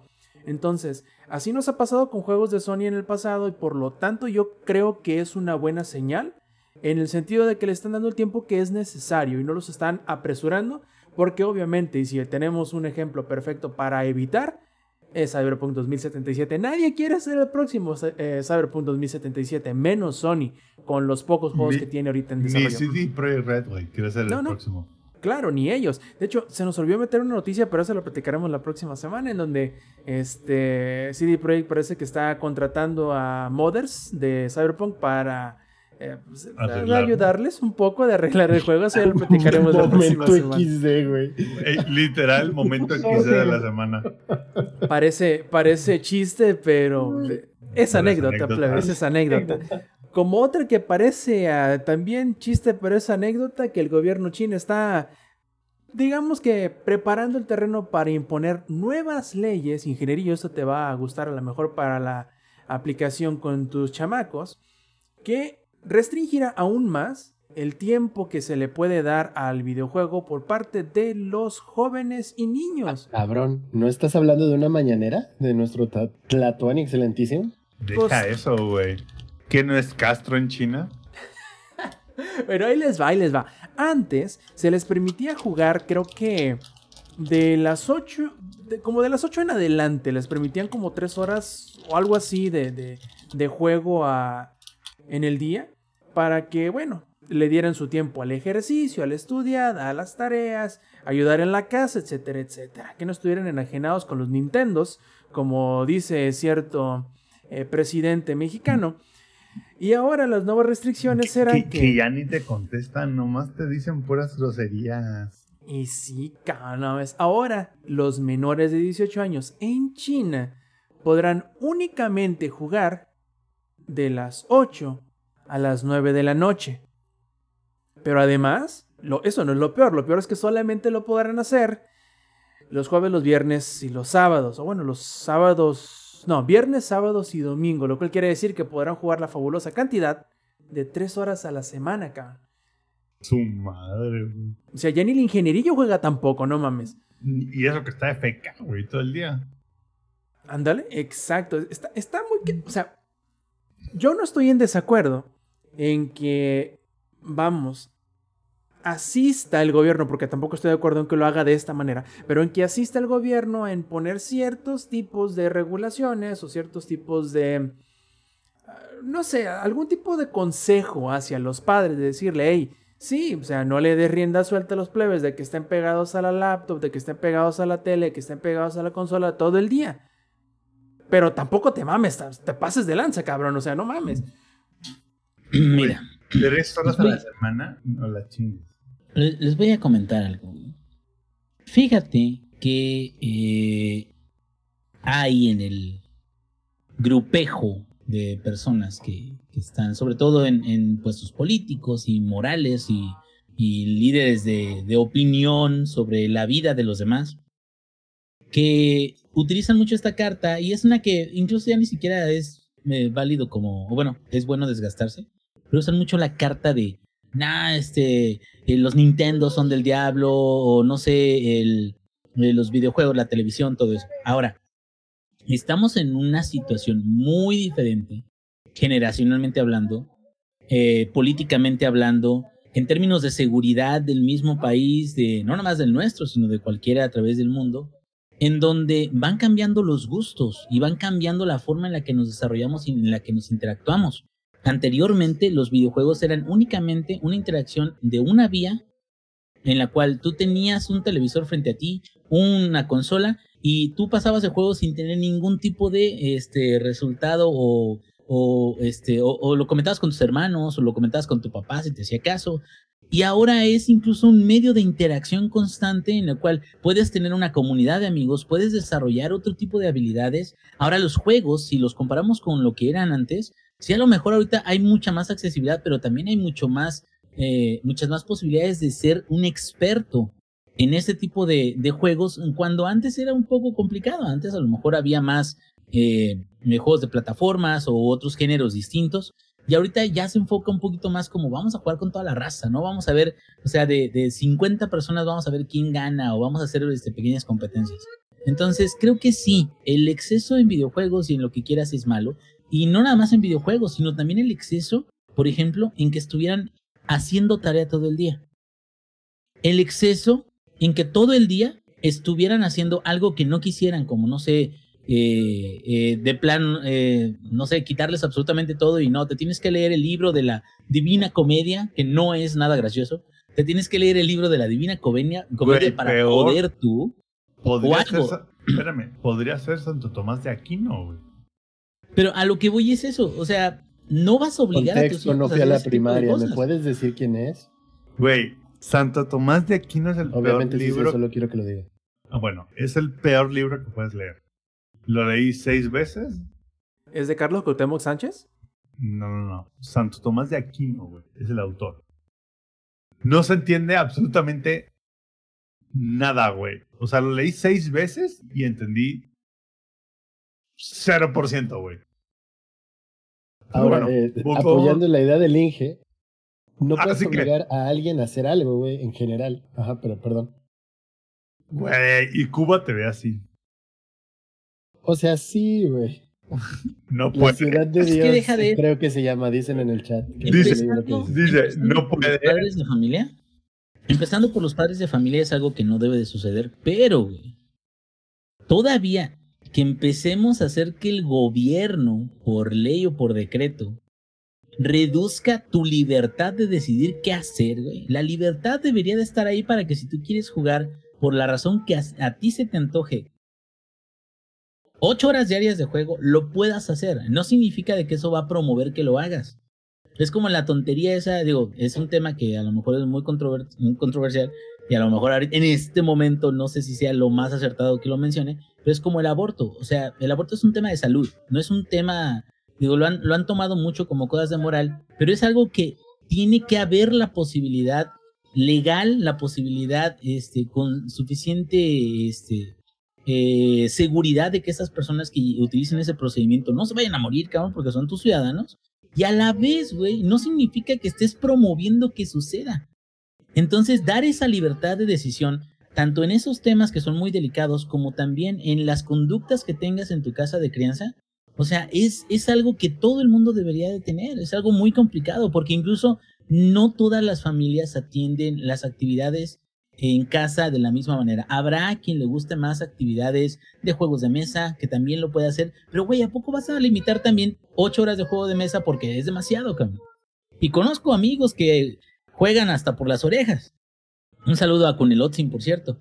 Y a lo que voy es, no, a, a lo que voy es, ese tipo de limitaciones, si son por decreto, realmente creo que más allá del propósito de que los chamacos realmente no jueguen, es algo que te está diciendo cómo debes de vivir tu vida. Te está quitando a ti el control de las cosas que suceden no nada más contigo, sino con tu familia. Y eso se puede traducir a que más adelante, digo, o en este mismo momento, que puede ser, en realidad no estés haciendo lo que quieras hacer, sino lo que se te permite, nada más. Así es, la verdad sí, sí está cabrón. Y es un tema bastante curioso. Ya he venido, ya ha venido sucediendo de tiempo atrás, en que se ha ido recortando la, eh, digamos, el tiempo en que los niños pueden ser niños, digo, o sea, es un pasatiempo que nosotros todavía seguimos teniendo en nuestra adultez, pero no tiene por qué ser restrictivo para la audiencia más joven, claro, se le debe de proteger de ciertas cosas que pueden suceder eh, o de ciertas ventajas que pueden tomar los desarrolladores y publishers cuando son un, una audiencia muy joven, pero, o sea, yo tampoco lo veo bien, no solamente por el tema que dices tú, Inge, sino en lo general. Es, es una. Es un pasatiempo que puede traer, claro, sus beneficios y sus prejuicios dependiendo de, de cómo se utilice y de qué forma se le permita llevarlo a cabo al hijo. Pero yo creo que una restricción tan, pero tan empinada como la que están poniendo, no creo que sea necesariamente la más adecuada. Y como bien dices, puede ser el precursor o, o puede ser simplemente el resultado de otro tipo de medidas que el gobierno chino a lo mejor ya está implementando o piensa implementar a futuro. Porque a final de cuentas es simplemente una estrategia de mitigación de, de población o de control de población, que ya luego veremos eh, qué otras cosas este, termina sucediendo. Ya sabemos de muchas cosas que, muchas acciones que llevan a cabo el gobierno chino, como por ejemplo el el rastreo tan, eh, ¿cómo decirlo?, tan específico que tienen o tan... Eh, sí, específico, podemos decirlo, ¿no? En donde te pueden seguir a cualquier parte donde vayas, te tienen un, un perfil bien hecho en donde dependiendo de tu eh, conducta te pueden dar permiso, entre comillas, te dan la libertad de viajar en ciertos medios de transporte o... Tan sencillo, ¿por qué tiene que haber un Steam para China? ¿Por qué tiene que haber todo diferente para China, güey? Y digo, seguramente el gobierno chino ahorita nos verá y dirá, ay, pinches güey. Pero pues es la verdad, güey. A ver, para los que están en la versión grabada, pues no lo verán en la versión en vivo.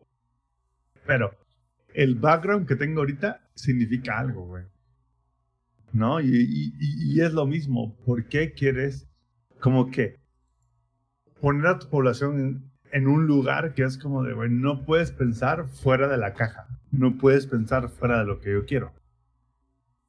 Entonces, hay un Steam en China, güey.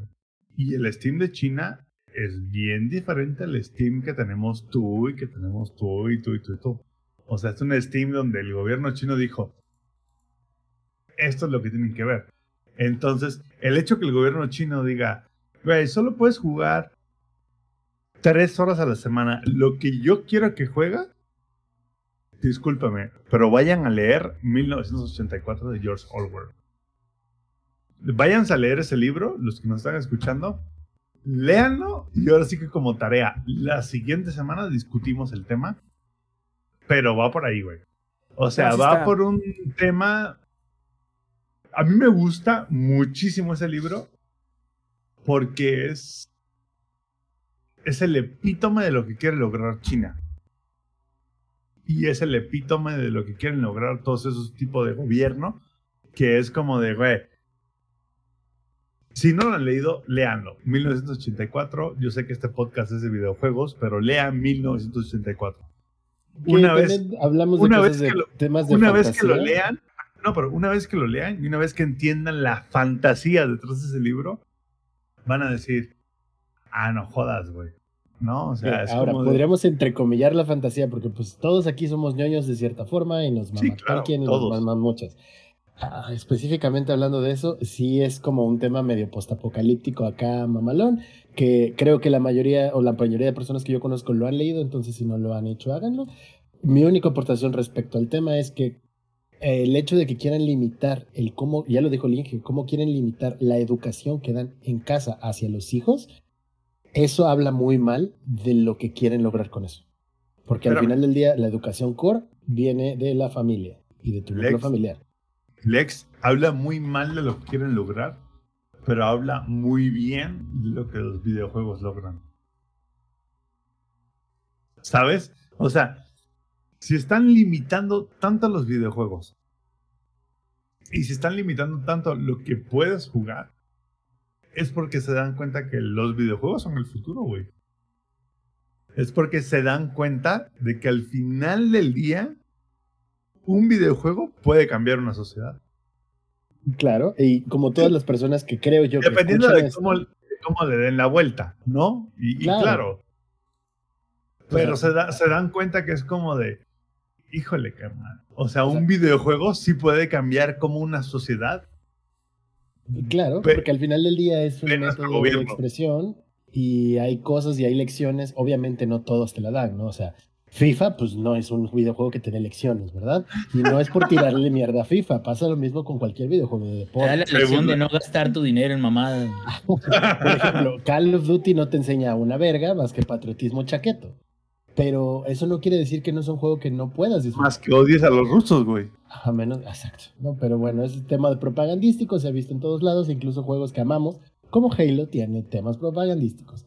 Pero bueno, el punto es que, ah, como amantes todos de lo ñoño, que somos ñoños de una u otra forma, yo creo que sí es una manera de limitar la creatividad de los más jóvenes en casa, porque cualquier método artístico de expresión artística le da a las personas esa creatividad, esa imaginación, y el hecho de que quieran cortar los videojuegos es eh, algo que es malo. Lo estamos viendo también aquí, que están satanizando otra vez a los videojuegos. Ah, honestamente, nada más falta que el PRI regrese al poder, porque ya tenemos a Evangelion. eh, estamos viviendo, reviviendo los noventas. Los. 90. Estamos Sí, reviviendo espérame. los noventas. O sea, Entonces nada más el- falta que alguien, un- algún pinche cura venga a decir que Pokémon es del diablo otra vez y que Hello Kitty Wol- significa espérame. diablo.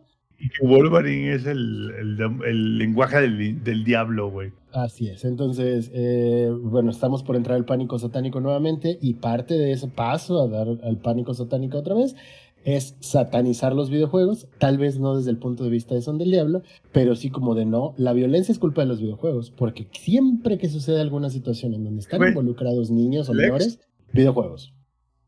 Esta es una pregunta que va para todos, no solo para, para Lex. del panel, ¿no? ¿Desde hace cuántos años estamos escuchando que los videojuegos son la culpa de la violencia? Fue desde siempre y pasó en los noventas y antes con Columbine. la cultura Y, y- y per- perdón, Rob, que te saque de tu guion, pero ¿desde cuántos años llevamos escuchando como de, güey, los videojuegos son la culpa de todo, güey? O No, sea, para empezar es nuestro guion, güey. bueno, pero sabemos que Rob es el patrón, ¿no? Pero bueno, y, independientemente de eso, güey, ¿desde hace cuántos años le llevan echando la culpa a los videojuegos, que es la culpa de todas las guerras, casi casi? Y esa es una cuestión también que tiene que ver, y, y regresando al tema de estamos de vuelta en los noventas, es antes de eso que fue la música, no mames, es que si escuchas Uy. rock o metal, güey. Escuchabas Iron Maiden, eras un satanista, güey. Güey, tenía una vecina que una vez mm, se fue a quejar con mi mamá porque estaba poniendo Metallica a todo volumen cuando tenía 16 años. Es como, mamá, no soy satánico. Estaría chido, ¿no? Pero en ese entonces no conocía todo lo que estaba alrededor, que es tema de otro podcast totalmente diferente que escuchan los miércoles y que es más escuchado que este. Pero bueno, el punto es, jefa, ¿cómo voy a ser satánico? Tengo 16 años, soy un morro meco que está conociendo la música y cree que Metallica es lo más cabrón que existe en el mundo. Yo, por dos.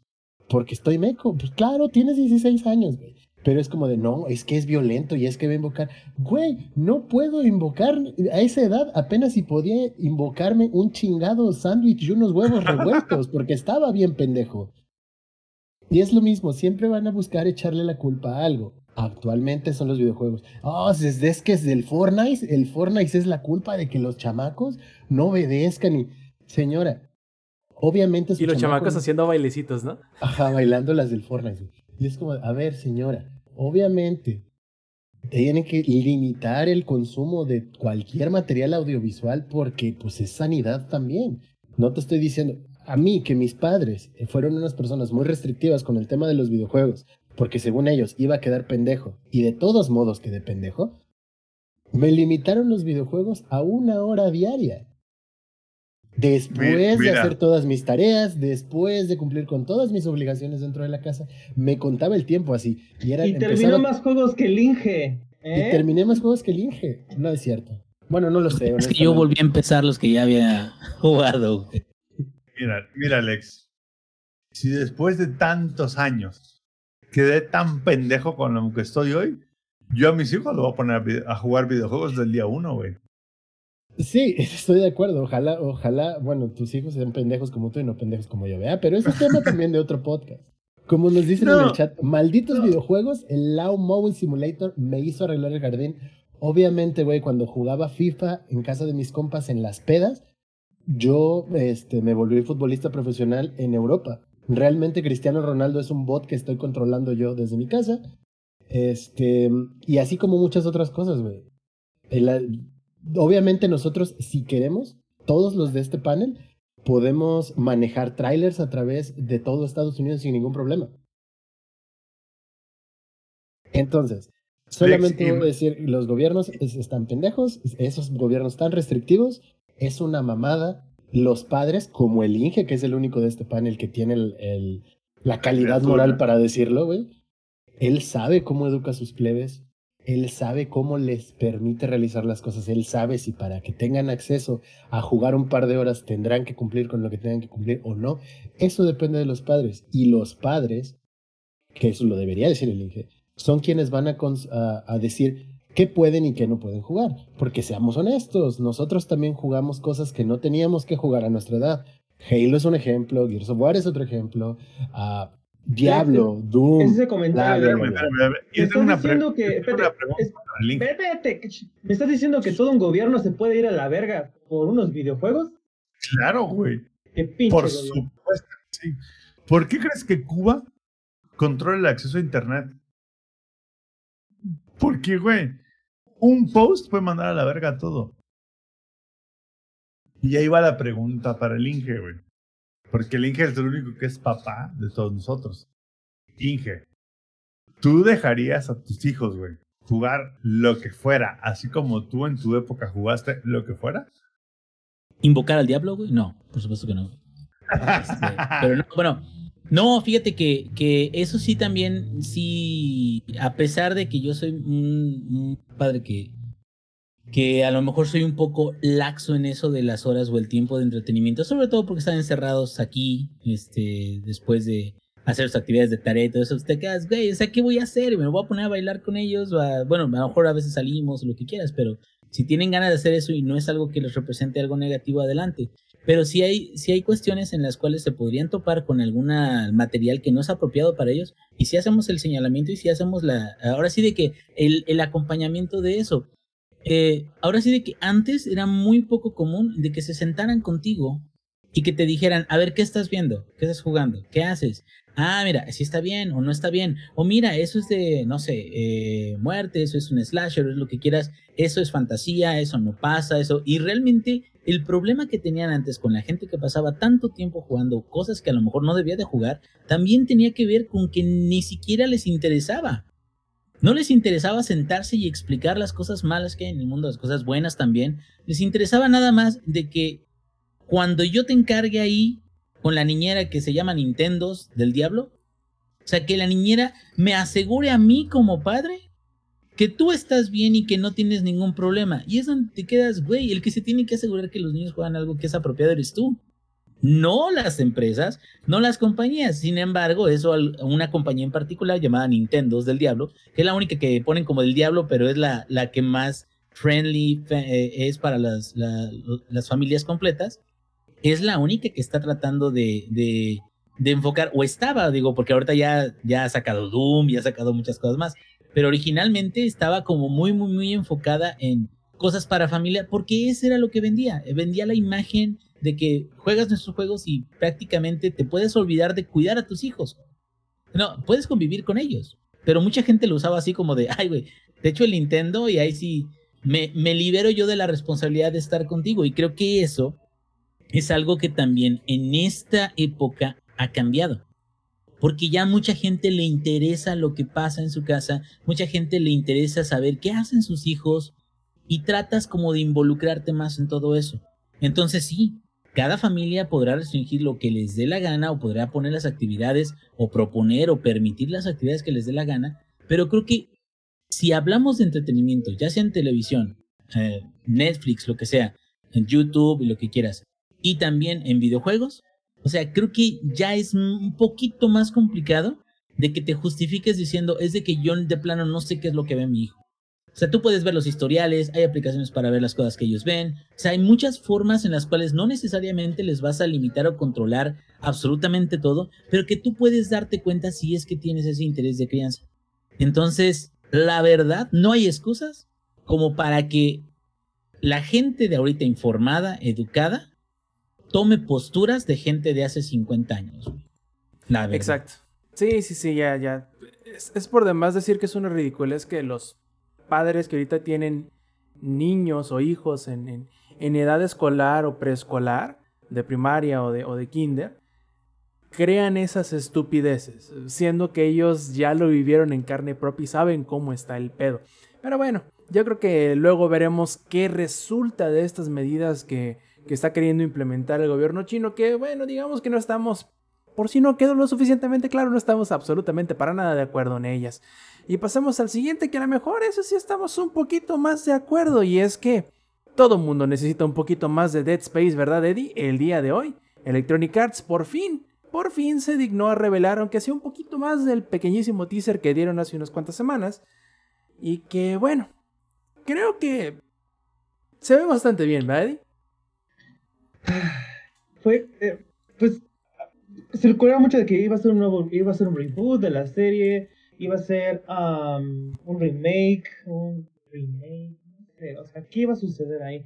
Um, en este caso, afortunadamente, aclararon bastantes dudas acerca de qué es lo que será este nuevo Dead Space. Y lo que dijeron es que va a ser un remake. O sea, se van a basar completamente 100% en el 1. van a respetar su historia, su protagonista, los personajes. Básicamente todo lo que ya estaba. Simplemente lo van a mejorar. en este caso, obviamente le van a meter unos quality of life improvements en cuanto a lo aspecto gráfico. Hay varios screenshots que se ven muy bien.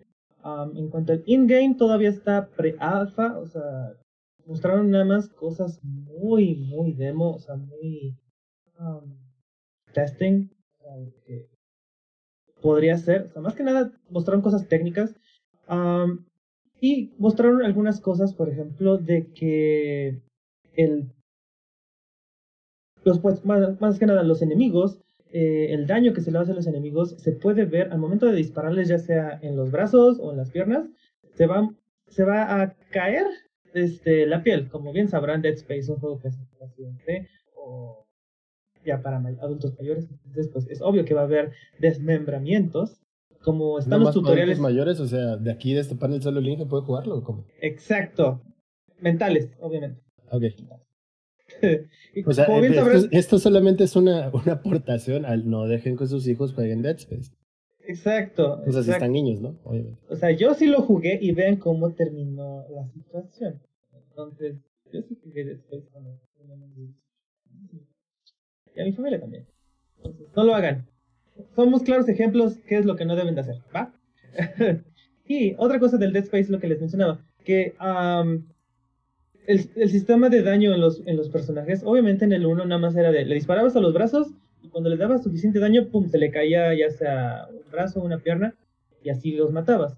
Pero no se veía bien qué tanto daño les estabas haciendo antes de cortarles ese brazo. Bien, ahora se va a poder ir cayendo en pedazos, en partes, eh, la piel de los monstruos y vas a poder revelar el hueso. Y cuando se ve el hueso, un daño ahí ya es daño crítico y vas a poder este, quitarle eh, esa, esa, parte de su cuerpo. también dijeron que en ciertos enemigos, nada, mostraron el típico este, necromorfo. Sí, ¿no? Son necromorfos ahí. Nada más mostraron el, el, clásico necromorfo. No han mostrado cuántos van a ver o si van a introducir nuevos, pero sí dijeron que este, si ves que en esa parte no se le está descubriendo, pues ahora sí que el hueso, tienes que atacar en otras partes. Algo que sí está muy chido es que cosas que introdujeron en Dead Space 2 y Dead Space 3, a nuevos uh, gimmicks o formas de, las van a, las van a reintroducir en Dead Space 1. O sea, las cosas, por ejemplo, Rob, si jugaste el 2 o tú, Lex, jugaron el 2, ¿te acuerdas que cuando quitabas, les arrancabas las partes a los monstruos, te los, podías empalar, o sea, los, los podías usar contra, eh, en su contra? ¿No se acuerdan? Ah, bueno. Pues esa mecánica va a regresar en el 1. Entonces, eh, no están dejando a un lado todo lo que hicieron en el 2 y en el 3. Los van a reintroducir acá, lo cual se me hace muy bueno. las zonas en 0G en el 1 nada más era de ir a punto A a punto B y no volar como tal. Eso se introdujo en el Dead Space 2. Entonces lo van a reintroducir en el 1. ¿Qué otras cosas? Los easter eggs dijeron, no, tocaron mucho el tema de los easter eggs o de la, historia, solo dijeron que van a seguir ahí este, y que van a expandir el lore. O sea, la historia va a ser la misma, pero que van a mostrar eh, ya sea como audio logs, eh, como en las computadoras que luego encontrabas cosas, este, la historia del uh, Nishimura. Van a expandirlo un poquito más. Entonces, a los fans de antaño, de Dead Space, este, ya sea de los cómics y de este, de los juegos, perdón, les va a gustar muchísimo, muchísimo lo que están haciendo. Y para cerrar, creo que sí será lo tengo acá, es que el actor que le dio la voz a Isaac Clarke en Dead Space 1, que no habló tanto, pero sí, sí un actor ahí por medio, va a regresar. Entonces, eh, dijeron que va a mantenerse como el Dead Space 1, entonces que nada más va a hablar cuando se le hable directamente. O sea, no va a ser como un link en el que nada más hace eh, ruido cuando, um, usa ataques o cuando lo desmiembran así.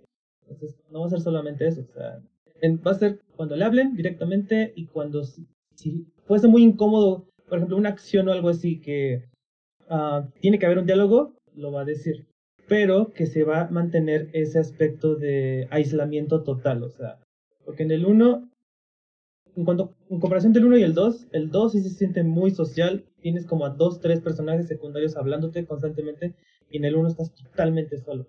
Y eso sí es lo que le da una atmósfera muy solitaria al Dead Space 1 y lo van a um, they're embrace it, o sea, lo van a mm, hacer suyo de nuevo.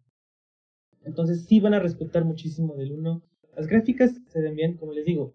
Hay unos videos donde sí se ven bien del chato, pero porque es un pre-alpha build, o sea, es, nada más están mostrando lo técnico. Los screenshots se ven muy bien. Eh, me está gustando muchísimo, estoy muy emocionado. Obviamente no dijeron una fecha de lanzamiento. Lo más probable es que sea para finales del próximo año. Este, y que no va a haber microtransacciones. Entonces, este, digo, es que es EA, ¿no? O sea, puede meternos transacciones de, de cualquier cosa. Entonces, en este caso, no. Y eso, eso terminó muy bien para mí el stream, la verdad. Me parece. Me, me da gusto que, que, los seguidores estén hasta cierto punto emocionados por el juego, porque digamos que ya hace tanto tiempo que salió el último Dead Space y no dejó un muy buen sabor de boca debido a que los obligaron a hacer ciertas cosas que a lo mejor no iban tan de la mano con el concepto de la franquicia, pero parece que ya hay hambre por un nuevo Dead Space. Y si el reboot este que van a hacer, el remake este que, están haciendo, viene más de un lado de que el estudio quiere hacerlo, que entre comillas esperar a que el cliente lo hubiese pedido, puede que se dé la, la, combinación de situaciones, la tormenta perfecta para que Dead Space, este nuevo Dead Space, llegue y vuelve a, a, a, abrirse camino como lo hizo el original ya hace dos o tres generaciones. Vamos a ver qué tal. Muy seguramente Electronic Arts va a revelar cada vez un poquito más del juego a medida que pasa el tiempo y a medida que inevitablemente nos vamos a acercar a la fecha de estreno de este juego. Ahora, ingenierillo, para oreja, porque hay rumores que aseguran, que dicen, que afirman que el señor Toshihiro Nagoshi, productor, director y creador de la serie de Yakuza, estaría abandonando Sega para unirse a NetEase. Esto lo reporta el sitio Bloomberg, en donde dice que, bueno, NetEase en su eterno duelo con Tencent está buscando eh, talento de todos lados, sobre todo que han estado haciendo un empuje, pues digamos que bastante contemporáneo, para hacerse de talento japonés. Y entre tantos, uno de los más, este, de los más reconocidos es el señor Nagoshi, que precisamente pues ha estado siempre al frente y siempre muy comprometido con la serie Yakuza, tanto que prácticamente desde que salió casi cada año ha habido un nuevo Yakuza. Y bueno, en los últimos años Yakuza ha como que retomado el brío, eh, sobre todo en territorio internacional, y ha sido, más que en años anteriores, reconocido como una marca global y bastante importante para Sega. Lo cual me hace preguntarme, ingenierillo, si sigues por ahí, ¿te preocupa el hecho de que Nagoshi salga de Sega en dado caso de que el rumor termine siendo verdadero? Pues sí y no. A ver. Porque. Bueno, habría que ver, habría que ver más bien el, el producto final que, que se fuera a, a, generar ya sin su participación. Pero en particular en la sección de Like a Dragon, digo, sabemos de que los creadores son importantísimos para, para que los juegos estén al, al mero tiro, ¿no? Es como eh, este, la saga Souls y, y este, ¿cómo se llama este? El de la saga Souls ya, ya se me, se me volvió. Me va a regañar mi eh, Lick Dalore. Este, que por ejemplo para Dark Souls 2 no Miyazaki. Estuvo, Miyazaki, justo. Miyazaki. Creo que para Dark Souls 2 precisamente hubo otras personas que participaron en el proyecto. No es que sea un juego horrible, pero es un juego que eh, realmente está un poco o bastante menos eh, al nivel de, de, las demás entregas. Eh, Bloodborne es una obra de arte, por supuesto, y, y, y Dark Souls 3, eh, a pesar de que muchos miran con nostalgia el primero, es también un gran logro porque sí te da la entrega de la experiencia completa. Y, y, en el caso aquí de Yakuza, bueno, también lo que tenemos que ver es que hay muchísima gente que también participa en el proyecto, que va a seguir seguramente participando y que han sido parte de cuántos juegos son Yarrow, con todos los spin-offs, japoneses incluso que no han llegado, cabrón. O sea, está Lishin, está el de, el de Dead, no sé qué chingados, que es como de, de zombies. Está Judgment también, que ya es la nueva versión, se podría decir, de, de la forma de acción de, de esa franquicia. Y lo que te digo de que casi no me preocupa, o me preocupa a lo mejor un poco menos, es de que en particular Like a Dragon, que es algo que sí me gustó mucho y que me gustaría cómo continuar esa parte, Like a Dragon ya tiene, o sea, tiene la base de todos los Yakuza, pero ya tiene un enfoque distinto. Ya tiene un enfoque más por turnos y se ha confirmado de que si va a haber secuela o la, la secuela que habrá, será a partir de ese tipo de, de, de jugabilidad ya de minijuegos se la saben de todas, todas. Y es más, ni siquiera cambian o agregan juegos muy, muy elaborados. O sea, realmente son cambios pequeños y sí valen la pena y sí te ayudan a mantener el ritmo del juego. Pero realmente yo veo difícil de que el equipo echara a perder eso. Si es que ya tiene tanta experiencia haciendo tantos juegos de lo mismo y muchos tienen como ese nivel de calidad que hemos visto hasta ahora. A menos de que eh, este, ahora sí que este, el creador de, la saga estuviera extremadamente involucrado en cada una de las cosas que se hicieron. Lo cual no dudo que estuviera muy involucrado, pero también a cierto punto debe de haber muchas más personas que estén dirigiendo y pues a lo mejor reportándole a él, pero como te digo, o sea, creo que en este punto si no saben hacer los que quedan no saben hacer un Yakuza, también se la jalan, güey. Ya llevan como nueve. Mira, estoy de acuerdo contigo en el hecho de que hay que confiar, o al menos creo que podemos confiar un poco en el estudio de Yakuza, que digamos que es no lo único que hace, pero ya tiene tanto tiempo haciéndolo, en que al menos podemos darle beneficio de la duda que pueden seguir haciéndolo, ¿no? El único problema es que esperemos que no les suceda, nuevamente esto es un rumor todavía, y si se llega a concretar el hecho de que contraten, entre comillas, a Nagoshi por parte de NetEase, esperemos que no le pase lo mismo que lo que le pasó al antiguo Kojima Productions después de que Konami corriera a Kojima. Si se acuerdan que salió después de Metal Gear Solid 5, ¿verdad? El Metal Gear era como de salió. ¿no? El Metal Gear Survive, ajá. Sí, Survive. Oye, pero ahí te va. Yo no creo, digo, ojalá se, me, se les haga la boca chicharronas que dijeron esto, pero se me haría muy extraño que Nagoshi se fuera a generar contenido o juegos. Porque es una empresa que no se ha distinguido por crear cosas de, ese, de esa índole.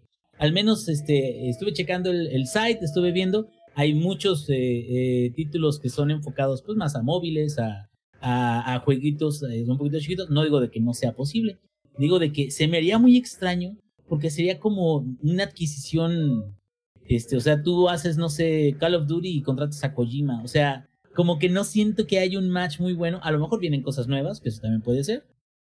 Pero igual se queda solo en un rumor. Y creo que a lo mejor habría que darle seguimiento a esto para, para checar a ver si, si realmente, si realmente se va para allá. ¿Cuál sería la motivación de él? Porque para toda la saga que ha creado, pues evidentemente es una saga que ama y que la ha desarrollado bien. Y dejarla para desarrollar en otra compañía, como por qué, si acá tiene todo lo que, lo que necesita para continuar haciendo en lo que es experto. A lo mejor quiere investigar algo nuevo, puede ser, no, no lo sé. Pero yo sí veo como un poquito más honesta. Yo, yo creo, tu ingenierillo, que primero tienes razón en eso que dices, ¿no? Eh, Nagoshi luchó mucho por la creación de Yakuza porque fue debido a él y gracias a él que se hizo. Eh, tanto así que incluso ya es, un, es una figura muy importante dentro de Sega debido al éxito que ha tenido Yakuza. Eh, y también hay que ser muy sinceros. Una cosa, como dice Bloomberg, este, lo que está pasando es que NetEase está buscando a Nagoshi. Una cosa es que ellos quieran contratarlo y una muy diferente es que Nagoshi quiera irse también para allá y acepte, ¿no? Entonces, vamos a ver si entre que son peras o son manzanas, algo termina anunciándose oficialmente. Y no creo que haga falta mucho, a lo mejor mucho tiempo para esperar y saber qué es lo que va a suceder. Sobre todo porque, pues bueno, viene el Tokyo Game Show dentro de un par de semanas y muy seguramente vamos a saber si el siguiente juego después de este, Lost Judgment o algo así, sigue teniendo a Nagoshi por ahí involucrado, lo cual yo creo que será como que la pista más importante a seguir para darle, no necesariamente validez, pero al menos para darle algo más de eh, tranquilidad al, al resultado de este rumor. Mientras tanto, seguiremos muy atentos debido a que obviamente le tenemos muchísimo cariño a la saga de Yakuza y cualquier movimiento de esta índole, claro que sí nos va a llamar la atención. Como bueno, antes de seguir con lo siguiente, antes de pasarle la voz a Lex de que ha estado jugando Hades, me gustaría recordarles a todos los que nos están escuchando y nos están viendo en las eh, versiones ya pregrabadas, que si nos quieren acompañar en la grabación del Showtime Podcast en vivo, pueden hacerlo todos los martes 8 y media de la noche, hora de la CDMX, por twitch.tv diagonal langaria y además, si quieren participar con nosotros así desfasados en las grabaciones, en las ediciones ya grabadas, pueden hacerlos eh, contactándonos en nuestras redes sociales que pueden encontrarlas en langaria.net diagonal enlaces. Y como yo siempre lo he dicho, y como es una de mis frases favoritas, y al parecer ahorita que el ex que se fue de nalgas por delante por Hades, solamente me queda por decirte Lex, te estoy 18, cabrón chingada madre. A ver, cuéntanos cómo te está oyendo. No creí que me iba a vincular tanto con Hades. Había visto los streams de Rob, había visto los streams de algunos amigos, eh, en general había visto gameplays de Hades y se me llamaba mucho la atención, se veía muy interesante a pesar de que yo no soy de este tipo de juegos. Yo no soy de los roguelikes. Eh, siento que ese tipo de juegos requieren muchas mecánicas que yo no tengo Y no creí que lo fuera a disfrutar tanto como lo estoy disfrutando, porque como soy un esclavo de Microsoft, tuve que esperarme a que estuviera en el Game Pass y Microsoft me dijera, juégalo. Porque pues sabemos que el Game Pass tiene puro cascajo, ¿no? Entre ese cascajo está Hades, el cual fue el juego del año del año pasado, de los juegos indie, y con justa razón, güey. No puedo hablar más que puras pinches maravillas del juego. Para empezar. El arte del juego está precioso, güey. Todo el diseño de personajes, el diseño de niveles, todo, todo, todo, absolutamente todo a nivel visual es hermoso, güey el, o, el cómo se imaginan los creadores a los dioses griegos, a todos los personajes, todo lo que hay alrededor, las almas dentro del, del inframundo, así los pequeños fantasmitas, güey. No mames, está precioso visualmente. Ya desde ahí es, es muy llamativo y ya nomás por eso deberían jugar. Vamos a, a la parte del gameplay. Es un gameplay isométrico, como suelen ser, como Dead Cells, por ejemplo, para los que ya son eh, asiduos de este tipo de, juegos. Dead Cells es un ejemplo de cómo funcionan este tipo de, eh, de juegos. Y creo que es un juego que tiene mucha rejugabilidad, vas a decir. Pero pues claro, porque si te matan una vez regresas hasta el principio y tienes que hacerlo todo otra vez. Ajá, pero no solo es eso. El abanico de posibilidades que tienes para jugar. Tienes de cinco armas distintas. ¿Sí son cinco? Es la espada, eh, la lanza, el escudo, el arco, los guanteletes y uno que me falta desbloquear. Son seis.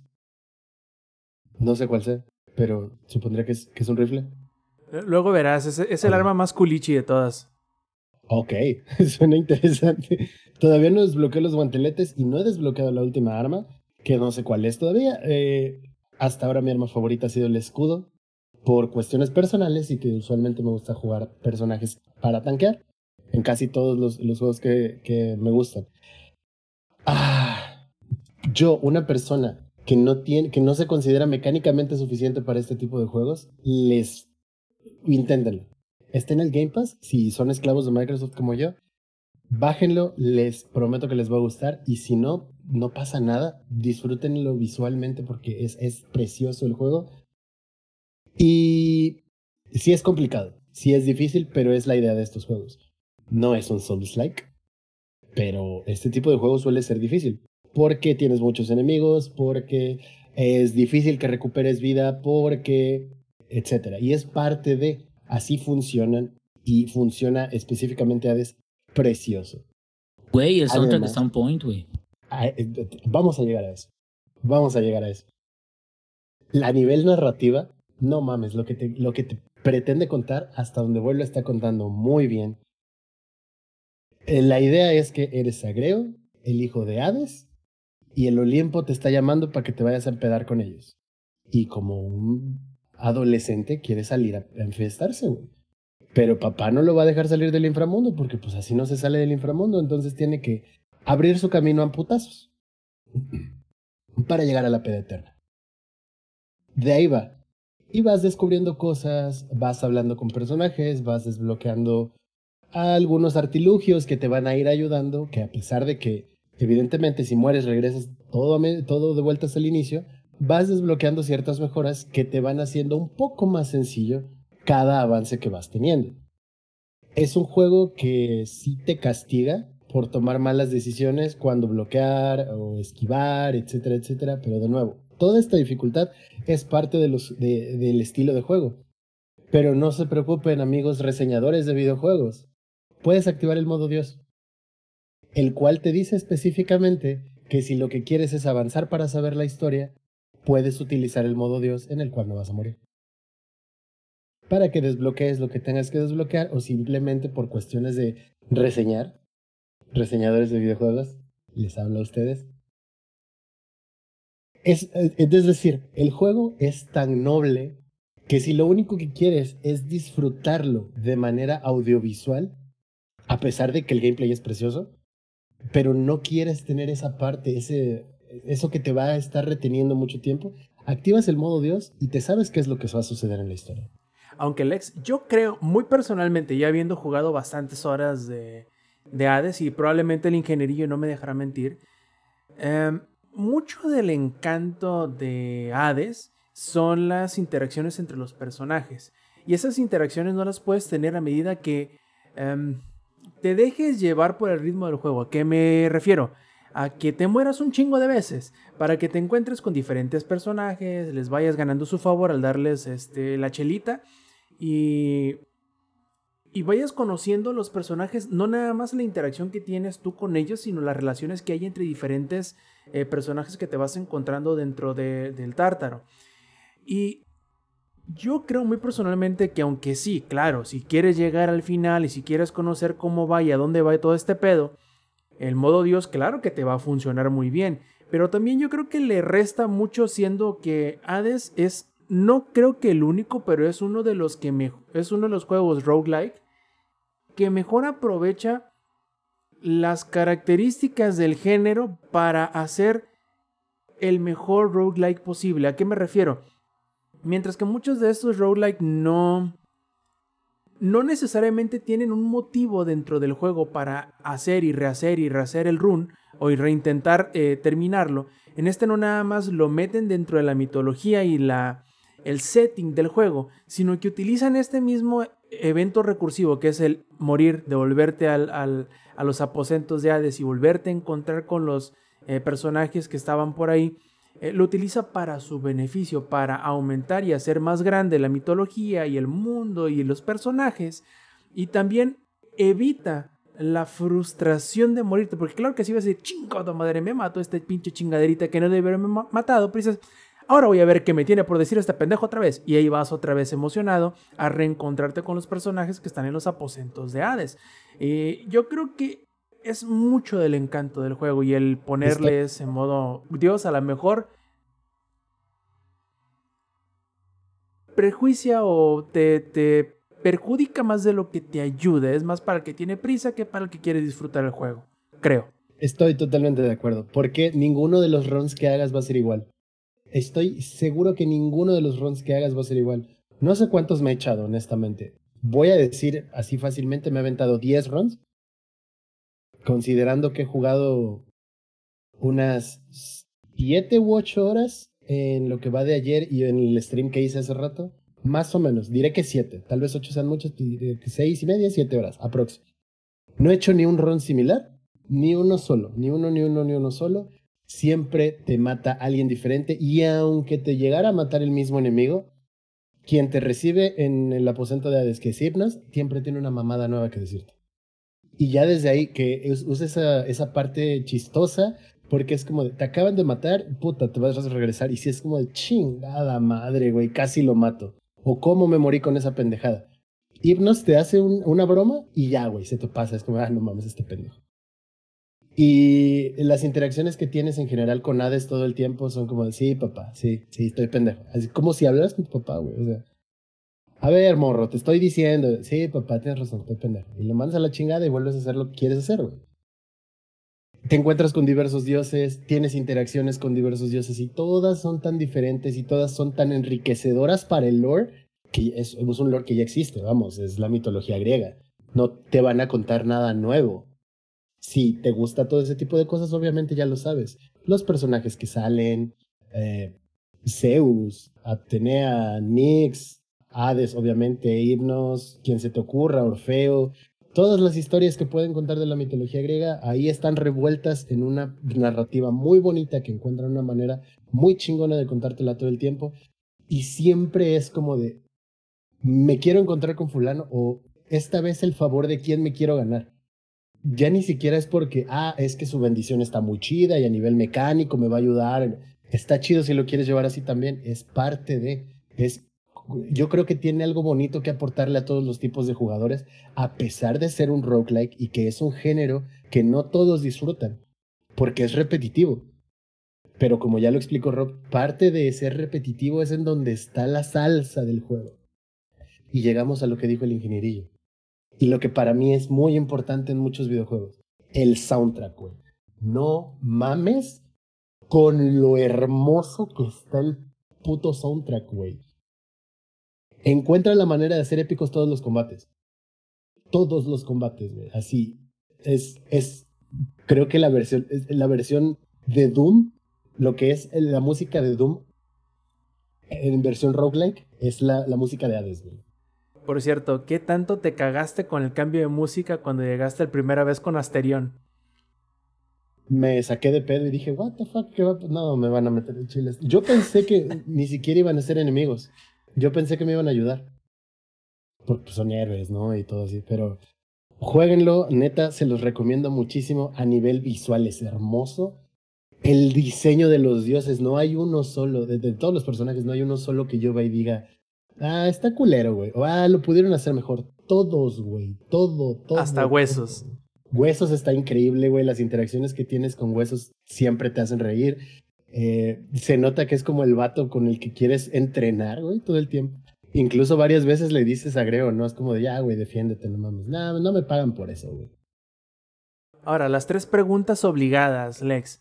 Arma favorita, este, favor favorito y personaje favorito y por qué es Dusa. Escudo, definitivamente, porque soy main tank en la vida y porque para mí, como yo me considero malo en ese tipo de juegos, o sea, estoy seguro que he visto muchos runs de muchas personas que lo hacen mil veces mejor que yo, pero no me está impidiendo disfrutarlo y el escudo a mí me hace sentir muy cómodo precisamente por eso. Soy de bloquear, esperar los momentos correctos para contraatacar o spamear el ataque y si siento que se me va a poner este pesado todo el problema, me cubro y el escudo bloquea casi todo. Por eso es mi arma favorita. Favor favorito, definitivamente es el favor de Afrodita, porque Afrodita encanta a un enemigo, hace que pelee por ti y que reciba más daño. Entonces es, en lugar de estarme pe- peleando contra 10 cabrones en este lugar, me voy a pelear contra 9, pero ya no, somos, ya no soy uno contra 10, son 9 contra 2, por un ratito, pero está increíble también. Hasta ahora es mi favor, fav- mi, sí, mi, mi favor favorito. Y eh, Dusa es, es el personaje favorito de todos porque se ve que está tan enculada de sagreo, güey. Está así, cabrón. Es la, la morra del anime que se está escondiendo detrás del pilar mientras ve al protagonista. Y es como de, oh, oh, Senpai me notició. Y hablas con ella y es, todas las interacciones son muy lindas, güey. Y Yo, quiero un, un plushie de, la, de, de Dusa, ¿eh? Estaría Sí, chingón. güey, estaría con madre. Y mi diseño de personaje favorito hasta ahorita, güey, Nix, Nicte. Así por puta madre, está precioso su diseño, güey. Todo, todo, todo. O sea, el juego está precioso. De hecho, la primera vez que vi, que vi este, algún gameplay, dije, no mames, se parece un chingo a Seiya, güey. O sea, si les gusta la mitología griega, tienen que jugarlo. Si les gustan los caballeros del zodiaco, tienen que jugarlo. Porque ah, e- está implícito que de cierta manera te gusta la mitología griega. Eh, en general, si son artistas, van a amar el juego de manera visual. Si son músicos, van a amarlo por el soundtrack. O sea, yo no le encuentro, me voy a atrever a decirlo, güey, yo no le encuentro algo malo al juego. Neta, no puedo encontrarle algo malo, pero eso se los digo porque estoy enculado de Hades, güey. Es imposible no estarlo, ¿eh? Eso es, es un perro juegazo, la verdad. Si, Sí, si el año el pasado... si son personas, lo van a amar. Sí, claro, cabrón. Está, está, está Es cabrón por donde le veas. O sea, y les digo, yo que no soy asiduo a ese tipo de juegos y que me considero mecánicamente malo, porque ya me han visto jugar Hollow Knight, que son juegos en los que requieres muchas mecánicas que siento que me hacen falta. O sea, podré tenerlas en los MOBAs tal vez, güey. O en Halo. Pero no para ese tipo de juegos. Aunque no, no, o aunque crean que. Porque esa es mucha, una limitante también. Yo le tengo un miedo a Dead Cells porque digo, no, güey, no voy a poder. Y no quiero sentirme pendejo. Y Hades no te hace sentir pendejo en ningún momento. Se los juro, o sea, si creen que son mecánicamente inferiores, entre comillas, enormes para ese tipo de juegos, jueguen Hades y les garantizo que de todos modos lo van a disfrutar, güey. Van a encontrar un arma que vaya con su estilo de juego y les dé esa satisfacción. Porque cuando lo pasas, es esa sensación de me la peló esta vez este, este nivel, este piso, este jefe, este enemigo. Fíjate que eh, algo que todavía no, no ves y que espero que, que puedas apreciar en cuanto lo encuentres, Lex, es que el juego también tiene formas en las que te puedes gastar los recursos que te vas consiguiendo. Entonces, eh, lo que vas ganando a través de matar jefes, eh, lo puedes gastar en ir mejorando las armas, en conseguirles nuevos eh, eh, formas de, de actuar, nuevos atributos, nuevas formas de comportarse, güey. De hecho, el, el escudo lo puedes convertir en, en- en un escudo que se vuelve de rayos en lugar de, de un escudo tal cual. O sea, hay muchas, muchas cositas en las que puedes invertir las lo que vas ganando a través del juego. Y también no es nada más todo relacionado a cómo tienes tu combate. También tiene muchas cosas que puedes gastar para mejorar el suelo de, de este, del infierno, pues, de, de- del lugar de tu cuarto donde estás. Puedes conseguir incluso un póster de, de, de Aquiles en, tu Ah, sí, cuarto, sí, sí, de de Aquiles. Aquiles. Este, o sea, hay, tiene un montón de cositas que todas se van agregando. E incluso ya cuando ya llegas hasta cierto punto en, antes de, de derrotar al último jefe, güey, hay una, eh, un cuarto especial que se abre, que es un cuarto donde puedes dar seguimiento a tus estadísticas y dar seguimiento a qué runas o qué bendiciones este, estuviste recibiendo. Entonces te dice, el último intento fue de tanto tiempo, te mató tal, pero tú llevabas esta combinación. Y lo chido de eso es de que te motiva el juego a continuar haciendo nuevos tries constantemente con diferentes armas. Incluso las armas tienen bonificaciones distintas de cristales para poder seguir invirtiendo eso. Y aparte también tiene eh, minijuegos como el minijuego de pesca. eh, este, también puedes ya una vez de que has terminado el juego por primera vez, puedes cambiar las dificultades de- del juego y va aumentando el nivel de dificultad. Tiene creo que hasta 15 niveles de dificultad y cada nivel de dificultad te desbloquea nuevos premios. Entonces, güey, es como para que lo juegues 100 horas. O sea, si quieres, tienes suficiente para eso y más. El New Game Plus, o sea, para empezar, desde que vences al primer Güey. jefe y, y Y te regresan, historia, te y- dicen, güey, Y no es mamada, la historia, para que la veas completa, o para que veas el final tal cual, el final verdadero, tienes que terminarlo 10 veces. Entonces, Ay, espérame. Te- hay tantito razón nada más. Espérate, Inge, para los que nos están escuchando en la, en la versión únicamente de audio, no pudieron apreciar el cambio de gesto del ex cuando le dijeron, es que puedes, hay hasta 15 niveles de dificultad distintos y el ex puso cara de, no, señor, no tengo salario. ay, no me pagan, señor. Güey, pero sigue, lleva, lleva a- tu voluntad donde debe de ser y derrota Y eso, y eso es a lo que me refiero con la rejugabilidad que tiene Hades. Para empezar, derrotas al primer jefe y te dicen, muy bien, ya lo derrotaste con esta arma, te faltan todas las demás. Y es como de, güey, no mames, qué chido. Yo ya derroté al primer jefe con dos armas distintas, que son con las que me siento más cómodo, espada y escudo. Ok, ahorita mi- voy, a, voy a jugar full escudo hasta poder terminarlo y ya luego, porque tengo ganas de seguir jugando, güey. O sea, estoy seguro que cuando lo acabe va a ser de, ahora necesito otra. Me está pasando lo que me pasó en su momento con Monster Hunter, que son juegos totalmente diferentes, con mecánicas totalmente diferentes, pero es eso. Tienes una opción tan variada de armas, ponle tú que en este caso no tanto como en Monster Hunter, pero es como de, ah, ya aprendí a usar chido un arma, voy a aprender a usar chido otra. Algo similar pasa. Y eso antes de saber siquiera que tenías 15 niveles de dificultad por delante. Y luego, hay cosas que vas a ir desbloqueando en la historia que son tan eh, simples o nada más estéticas como el póster de Aquiles, o cambiarle el color a las cortinas de el- del escritorio de Hades, que te van a ir desbloqueando cosas de la historia. Entonces, puedes disfrutarlo de, pum, sí, ya, lo acabé. Ah, Terminé el ron, por fin salí del inframundo y logró lo que tenía que lograr. Puedo dejarlo, pero Hades va a estar ahí como de, "Shh, güey, todavía te faltan cosas. Neta te quieres quedar así nada más. Te puedo contar cosas más chidas. Y de- va a depender totalmente de ti. Y yo creo, de verdad, o sea, lo voy a repetir, no le he encontrado una falla a Hades.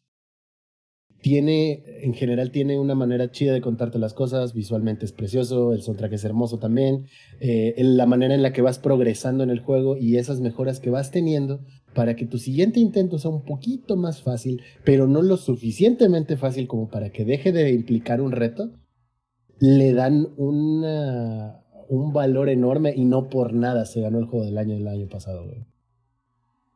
Con mucho, mucho, pero mucho este mérito. La verdad, es un, es un juegazo todas luces. Y ahora que está en el Game Pass, no hay ningún tipo de pretexto para, digamos, ni siquiera intentar y, y, y probarlo. Pero no es la experiencia completa, güey. La verdad, o sea, se mama. Tuve que pagar 1800 baros por él en el Switch, ¿no? No, es más, está más barato, pero pues. sea, dinero es dinero, ¿no? Como dijera MC Dinero. Así es. Entonces, si ustedes como yo son esclavos de Microsoft y tienen el Game Pass, denle un chance a Hades. Eh, si no les gusta, mándenme un tweet y mándenme a chingar a mi madre y con gusto lo aceptaré, güey. Porque para mí Hades es, es una joya. Es hermoso. Y yo sé que tanto Rob como varios amigos me dijeron, güey, juega Hades antes. Lo acepto, acepto mi, mi estupidez por no haberlo hecho antes. Pero ahora que lo estoy haciendo, no estoy, estoy. ¿Cómo me encula esa dama? Perfectísimo. Y bueno, muchachos, yo creo que aquí es donde vamos a terminar el Showtime Podcast de esta noche. Pero antes de acabar, siempre hacemos un espacio en nuestros corazones para los saludos y para las despedidas. Lex, a ver, ¿cómo cierras este Showtime Podcast? ¿Cuáles son tus saludos? Pues saludos a toda la banda que estuvo aquí escuchándonos y comentando en la versión en vivo. Saludos para Halloween Is Everyday, para Mayra Hub, para Minok, para Fake Tavo por el raid, muchas gracias carnal, para Maku, para Glitz Kitten, para toda la banda que estuvo escuchándonos como siempre y para todos los que nos escuchan en la versión grabada. Espero que disfruten mucho esto que hacemos con mucho amor para ustedes. Y si quieren este, trolearnos en vivo, pues vénganse a dar una vuelta por Twitch. Usualmente los martes a las ocho y media, si el Inge llega temprano. Perfectísimo. También por ahí el que se quedó con ganas de hablar de un poquito más de Horizon, pero ya habrá otro podcast donde lo podrá hacer. Eddie, ¿cuáles, cuáles son tus saludos esta noche? Este, mis saludos para mis amiguitos que luego están escuchándonos ahí en el podcast, Pablito y Farfán. Para todos los que estuvieron en, el, en la versión en vivo y pueden ver nuestras expresiones faciales o nuestras señas, este, así, obscenas, eh, pero que se esperan de nosotros. Ah, y un saludo a todos los que juegan Monster Hunter, porque esto podría ser ustedes, pero ya no juegan. Entonces, me duelen, me duelen, saben de quién estoy hablando. Para los que solamente están en la versión de audio, estaba enseñando a Akuma con Y a. Ajá, Amaterasu de Okami. Así es, en Monster Hunter. Rice, ¿va? Rice, cuídense muchísimo y... Perfecto. Inge, ¿cuáles son tus saludos esta noche? A todo- saludos a toda la gente bonita que nos está escuchando en esta eh, versión en vivo y también a toda la gente que nos va a escuchar en la versión grabada. Ahora sí estuvimos platicando, estuvimos muy filosóficos. A ver si la semanita que viene podemos incluir un poquito más de gameplay. Mira, apareció de la nada el, el, el hermoso, el revolucionario Zampi. Este, Pensamos que ya se lo había secuestrado el gobierno. sí, yo ya me estaba de. China, ¿no, güey? Es que si no, luego dicen que yo soy el único que habla en el podcast, güey. Eso Ah, no es cierto, no es cierto, güey. Sí, a mí me dicen que es. de- eh, Pero bueno, pero ahora sí de que muchísimas gracias por estarnos escuchando y pues aquí estaremos listos para la siguiente semana. Perfecto, y también ahí está el, el productor del Showtime Podcast en vivo. Zampi, ¿cuáles son tus saludos? No estaba muerto, estaba de parranda. ¿Cuándo? ¿Mm? Ahorita. No, No, pues no. sal- no, saludos a todos los que nos escucharon en la versión grabada. Vengan a la versión en vivo. Yo creo que la versión en vivo le da ese, híjole, ese sabor, esa salsa roja para tus tacos. Es la versión en vivo. Así que venga, des una vuelta. Escúchenos en vivo. con- ahora sí que este, participen en nuestro chat en vivo. A veces le ponemos atención, a veces no. Pero bueno, saludos a todos ustedes, ¿cómo no? Perfectísimo. Y bueno, si no nos queda más muchachos, recordarles nuevamente, como siempre lo hemos hecho, que si nos quieren acompañar en vivo los martes, 8 y media de la noche, hora de la CDMX por twitch.tv de Guanalangaria, ahí nos pueden acompañar en la transmisión en vivo y también si quieren seguirnos, eh, bueno, con la conversación en las redes sociales pueden encontrar todos esos enlaces en langaria.net, diagonal enlaces. Muchachos, si no nos queda más de parte del ingenierillo, de parte del Lex, del Eddy, del Samper, yo fui Roberto Sainz o Rob Sainz en Twitter y esta fue la edición 249 del Showtime Podcast. Nos vemos la semana que entra. Stay Metal. Langaria.net presentó.